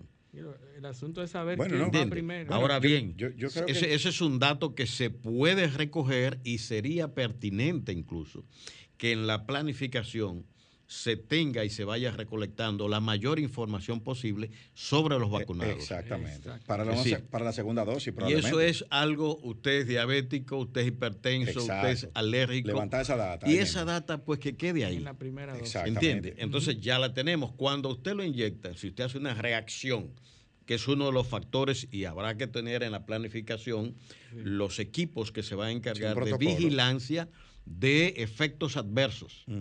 Esto es muy importante. Fíjense que a nivel mundial una de las cosas que va saliendo es información sobre supuestos eh, efectos adversos. Algunos se han clarificado, no, la causa no fue la vacuna, es otra cosa. Pero siempre está el hecho del seguimiento de los efectos adversos y más en un proceso de esta naturaleza con productos recientes que no tienen unos antecedentes, eh, digamos, no es, no es una Sabin que estamos poniendo. Entonces, lo que tenemos es justamente que tener eso porque la gran, una de las grandes enseñanzas del COVID es precisamente que el desconocimiento que hay sobre, ha habido desde el inicio con la pandemia, ha desafiado no solamente a la ciencia, sino a todo el sistema de salud y, y de pensamiento a elaborar sobre la marcha, digamos que a contramarcha, respuestas de salud pública, epidemiológica, de organización, de comunicación, de liderazgo, de eh, clínica, que ha sido también otra de las cosas que ustedes han visto, cómo, cómo tratamos esto desde el inicio. Y, todas las historias que hay en ese manejo ha sido impresionante. Y cómo se descubre, por ejemplo, que un medicamento que estaba consagrado para un fin, y, aquí pongo el tocilizumab, por ejemplo, que hay mucho, mucha gente por ahí muy connotados y, no connotados que han sobrevivido gracias al tocilizumab. Que aquí se empezó a usar temprano y luego, yo hace como un mes o dos meses, que oigo un reporte de, veo un reporte de, Reino Unido reconociendo el efecto positivo que este medicamento monoclonal ha tenido en el uso en el COVID. Pero aquí hay nombres que se puedan mencionar. Yo por ser amigo, por ejemplo, de Cruz Riminián, puedo decir que en gran medida eh, su vida ah, dependió del uso del tocilizumab. Y hay otros nombres así connotados también. Eh, en Santiago, por ejemplo, eh, el, el, propio ministro de Salud puede dar testimonio de la Clínica Unión, por ejemplo, en Santiago, que se hicieron tratamientos en, eh, cantidades importantes. José Izquierdo, y esto eh, eh, estoy hablando de personas así conocidas, pues pasaron momentos muy difíciles. Y, mucha gente desconocida también, pero que pudieron sobrevivir gracias a estos medicamentos. Hay un amigo, incluso que a la primera dosis el hombre se paró como un gallito. Yo me voy para mi casa, pues ya yo me siento bien. Y tuvimos que pararlo. Y, pero bien, lo que indica es, lo que quiero decir es que todo ese eh, conjunto de respuestas terapéuticas que los médicos fueron observando, mirando, probando en los mecanismos diagnósticos, las imágenes si podían sustituir y la sustituyeron en una cantidad que la gente poco sabe. No es que tú tengas el PCR, es que cuando tú vienes con la imagen típica del comportamiento pulmonar que tiene, te hacían el diagnóstico y era tan válido como el PCR confirmatorio. De manera que es, todo esto ha sido un desafío. prueba y error. Una, una enfermedad que no ha dado lugar por la rapidez con que ha habido que responder a todo ese proceso científico de prueba y error y estadístico, no ha habido el tiempo. y nosotros vamos, quizás en cinco años, vamos a ir reconociendo todas esas medicinas eficaces. La eficacia de esas medicinas la vamos a reconocer en el futuro cuando haya el tiempo para hacer todas esas Como, estadísticas. como muchas enfermedades que, que hace 100 años tú te morías de eso. Porque el proceso, ahora, el eh, proceso de, un, de, de desarrollo de una vacuna duraba cuatro años, Bueno, pero cinco que, años. eh, y- Oye, hasta 20 y años. hasta Y 20. otras no se lograron nunca. Y, y- pero también es, es bueno y es bueno que eh, eh, hacer hacer un eh, hacer énfasis en eso porque la gente entiende que esta vacuna se desarrolló desde cero No. y, No, no. y- eso La no es así esto se estaba. trabajó con investigaciones previas de otras que se aplicaron de otras eh, eh, Es que el MERS. y otros que desarrollos los- que se habían El hecho. MERS, que, que eran MERS coronavirus. O sea, habían primos. Exacto, había tecnología Entonces, en ya. esos momentos se empezaron a hacer investigaciones en ese sentido. ¿Qué elemento nuevo agrega la ciencia que fue que ayudó bastante a acortar este tiempo que mucha gente, cuando ve esa historia de 5, 10, 15, 20 años para hacer una vacuna y que ahora en un año se haya logrado esto, no es que se hizo en un año, no. Es que las investigaciones previas que se habían hecho exactamente. son las que han facilitado el logro temprano y lógicamente el financiamiento generoso que se dio, se dio a esas empresas que hoy han logrado eh, la- producir. La, humanidad se unió frente a una causa común y facilitó este desarrollo. bueno no, no decir que se unió hubo mayores niveles de unión Hubo mayores, Sí, claro. porque porque al final pero también una, una lección importante de, de este proceso es eh, el modelo de colaboración y cooperación de la comunidad científica internacional. Cuando los chinos hacen la descripción del genoma, eso es un empuje enorme porque todo el mundo con el 30 genoma en la mano empezó a trabajar 30 sobre el y virus se y permitió lograr lo que no se logró con el MERS, Así es. sí que no teníamos el genoma. No, y la, y, la, y la producción, por ejemplo, de la vacuna de AstraZeneca. Exacto. eh, eh, la Universidad de Oxford, pues la puso, la, la compartió. O sea, no hubo, ahí no hubo un. Es que un- ha, ha habido un trasiego de información, pero además la, la- se investigación compartido por eh, pares conocimiento científico. que, que, se, que siempre ha estado eh, reclamándose, pues ha ayudado mucho. E incluso un elemento que yo pienso que probablemente termine en un premio Nobel es el caso de- de- de- del uso del ARN mensajero.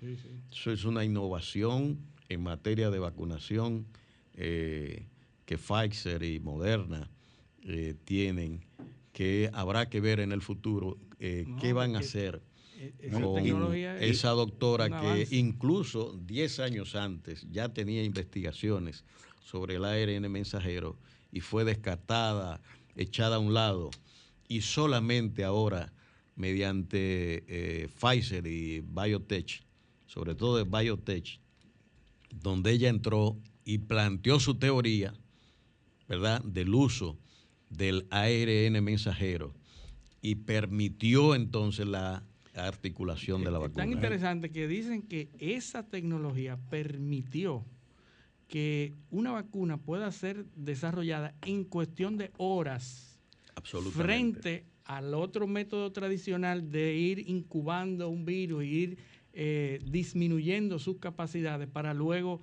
eh, desarrollar una vacuna con eso. Pero que con el ARN mensajero, la vacuna puede ser diseñada en laboratorio en cuestión de horas. El problema es el proceso posterior de aprobación, que es mucho más largo. Pero la- la- el diseño de la vacuna en sí es cuestión de horas. Así ¿no? Y, y lo, lo- otra, otra, otra de las grandes lecciones de esto, que son muchas y, y que todavía estamos recibiendo, es que hay que proteger la academia los países. Totalmente. O sea, eh, eh, nosotros hemos vivido un, un proceso y sobre todo nuestras sociedades como la nuestra, donde eso, donde a los niños se le dice, no invente, Sí. eh, eh, niño, le dice, "Et- este es un teórico. Sí. Tú sabes, eso, las sociedades necesitan académicos. La academia hay que protegerla. La ciencia hay que protegerla. Los países tienen que tener científicos propios. O sea, tú no puedes importar, toda tu ciencia no puede ser importada. Tú tienes que tener ciencia propia para compartirla. Mira, hay, lógicamente. hay un, ej- un ejemplo latinoamericano como es el cubano, un, un país eh, comparado, eh, se puede comparar con nuestro país en un sentido. Desde luego, eh, en la línea de, esa, de eso que tú planteabas, Cuba ha desarrollado una industria biotecnológica que cada vez se va solidificando más, incluso que ya está entrando eh, en fase 3 las vacunas que tiene. ¿Qué indica esto? Los que han estado estudiando el comportamiento y la planificación de estructuras de esta naturaleza, sabemos de que Cuba empezó por la formación de alto nivel eh, hace muchos años, formando doctores. En inicio, con los eh, eh, científicos soviéticos y, de, la, de, la, órbita, que eran doctores que iban allá a empujar la academia y la investigación en Cuba. Y ahí empiezan todos los, salvando los antecedentes, porque recordemos que eh, Finlay y, una serie de, investigadores eh, allá, pues desarrollaron actividades extraordinarias temprano en Cuba, que tenía un avance, pero ya la estructura que tenemos con eh, producción biotecnológica necesitó la formación de unos técnicos avanzados para dar soporte a esto, porque Pfizer es Pfizer porque tiene, Bayer es Bayer porque tiene una base de recursos humanos y tecnológicos que permiten el desarrollo de la investigación, como usted dice, coger el ARN y rápidamente ya, en base a esa innovación tecnológica, pues producir una vacuna, eh, de manera que es una, eh, una esperanza mucho mayor en el futuro que estar atenuando virus vivos o muertos para producir las vacunas, que son procesos más largos, por eso se, tomaban tantos años. Ya, ya, los, la, evolución en la industria, y, eso se ve en todo, es, e, es la, compra de tecnología. ¿Por qué tenemos que hacer los dos lo mismo si ya tú lo hiciste? y, en el mundo de la tecnología eso se ve mucho. ¿Por qué, por qué tenemos que eh, eh, invertir los dos en hacer lo mismo? Yo compro la tecnología que tú tienes y trabajo a partir de ella.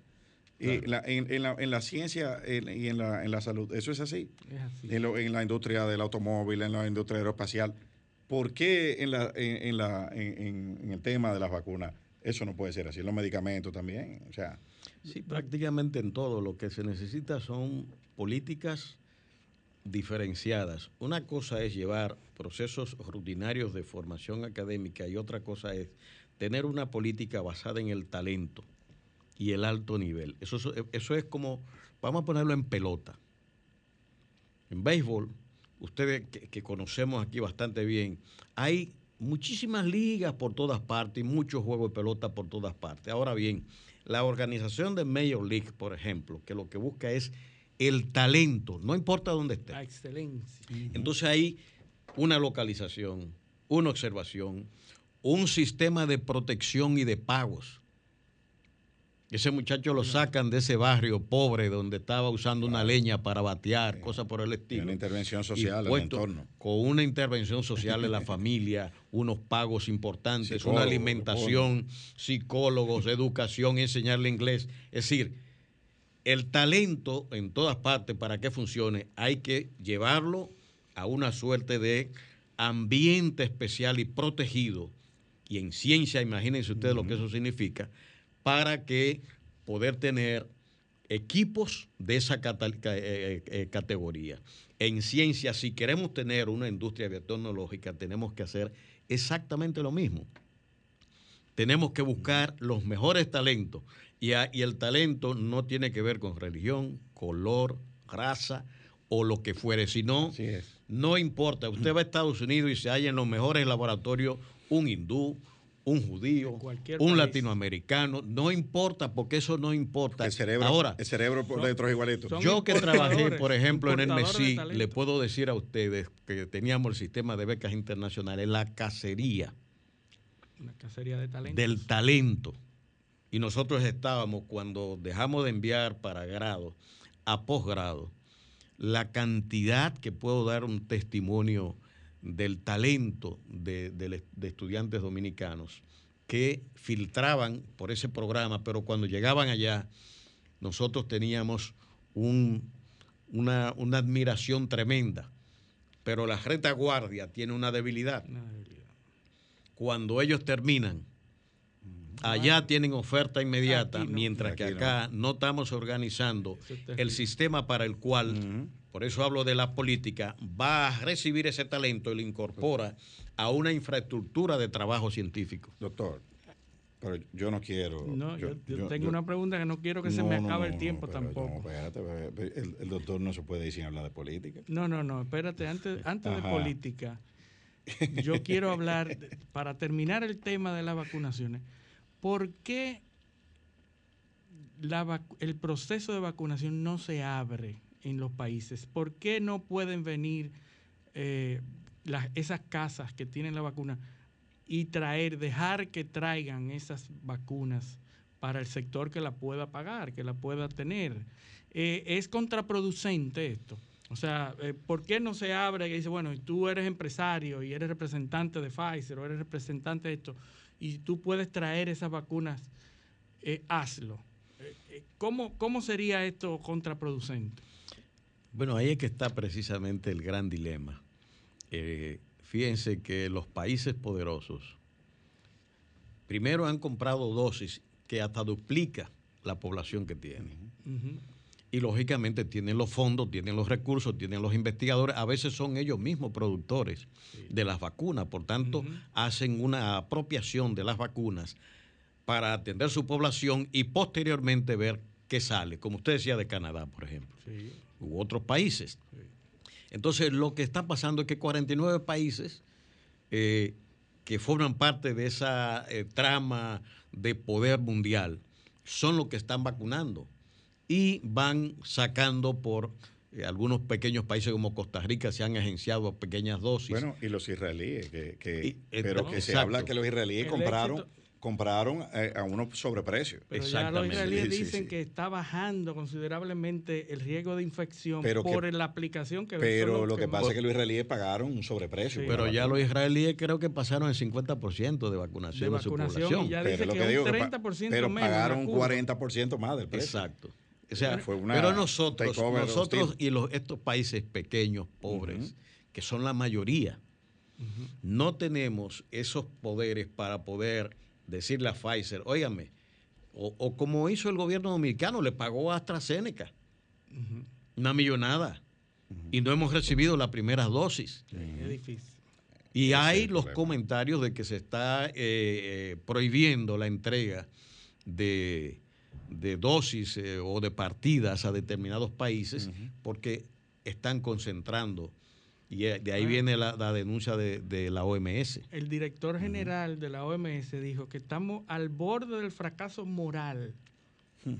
Ah, eh, el 18 de enero dijo que estamos al borde, al borde del fracaso moral catastrófico. Fracaso por el hecho moral de- catastrófico. Así, así lo dijo. Y, y porque, ¿qué pasa? Que esos países quieren acaparar. ¿verdad? Una Bueno. cosa es lo, lo teórico y lo, lo poético. Y sale la naturaleza y, y- humana. y la después. naturaleza humana sale. Salve- Sálvese quien pueda. Y yo, y yo creo y apoyo perfectamente, totalmente la posición de la OMS en ese sentido. Realmente es una vergüenza moral lo que se está produciendo en que eh, algunos países están concentrando las vacunas y ni siquiera para las vanguardias de trabajo, como los médicos, los policías, la- las Fuerzas Armadas o, o los más necesitados, puedan recibir unas dosis. Al- al final- Las dos millones de dosis que nosotros tenemos nos va a cubrir a guardias y policías y a los médicos y el personal que tenemos, lo cual es, una, es un gran paso de avance. Sí. ¿Entiende? O- ojalá sea así, doctor, y no se arme un, un, un tráfico. eh, Hay eh, eh, Hay Eso, sería, eso catastrófico. eh, pero no, Pero no, no creo, no creo que en estos momentos, eh, por la tendencia que se ve, que los países vayan a permitir que empresas empiecen a comercializar de manera eh, desaforada o como sea, cuando los países todos prácticamente tienen colocadas partidas en esos laboratorios y en determinadas vacunas que deben ser entregadas. Bueno. Doctor, nos queda un minuto para hablar de, de política, de su, del, del proceso de- del, del PLD, que es, es la semana que viene. Es la semana que viene. sí. Dígame cómo usted ve, cómo usted ve el ambiente, eh, cómo están sus aspiraciones, cómo, una valoración general ahí en un minuto, rápidamente.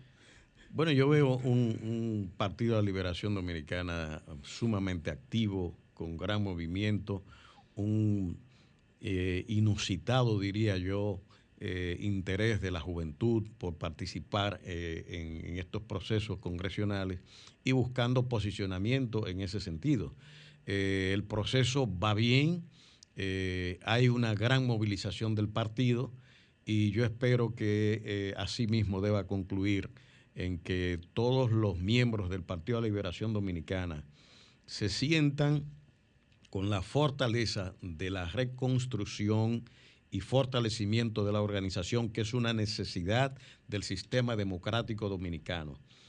Y, en esto quizás yo ah, diría lo siguiente, al margen de mi candidatura, si sale o, que valoren, no soy una persona dada a realizar campañas ni cosas por el estilo, o sea, eh, pero yo creo que eh, lo importante para la democracia dominicana es que el Partido de Liberación Dominicana salga de este proceso fortalecido, renovado, con nuevas caras, nuevas ideas y que pueda hacer una oposición razonable, eh, prudente y además, en el caso del COVID, lo hemos planteado varias veces, eh, que permita la articulación de todos los intereses nacionales para salir de estas crisis que la pandemia ha planteado. Eso es un interés que no tiene color, que no tiene absolutamente motivaciones que no sean dar respuesta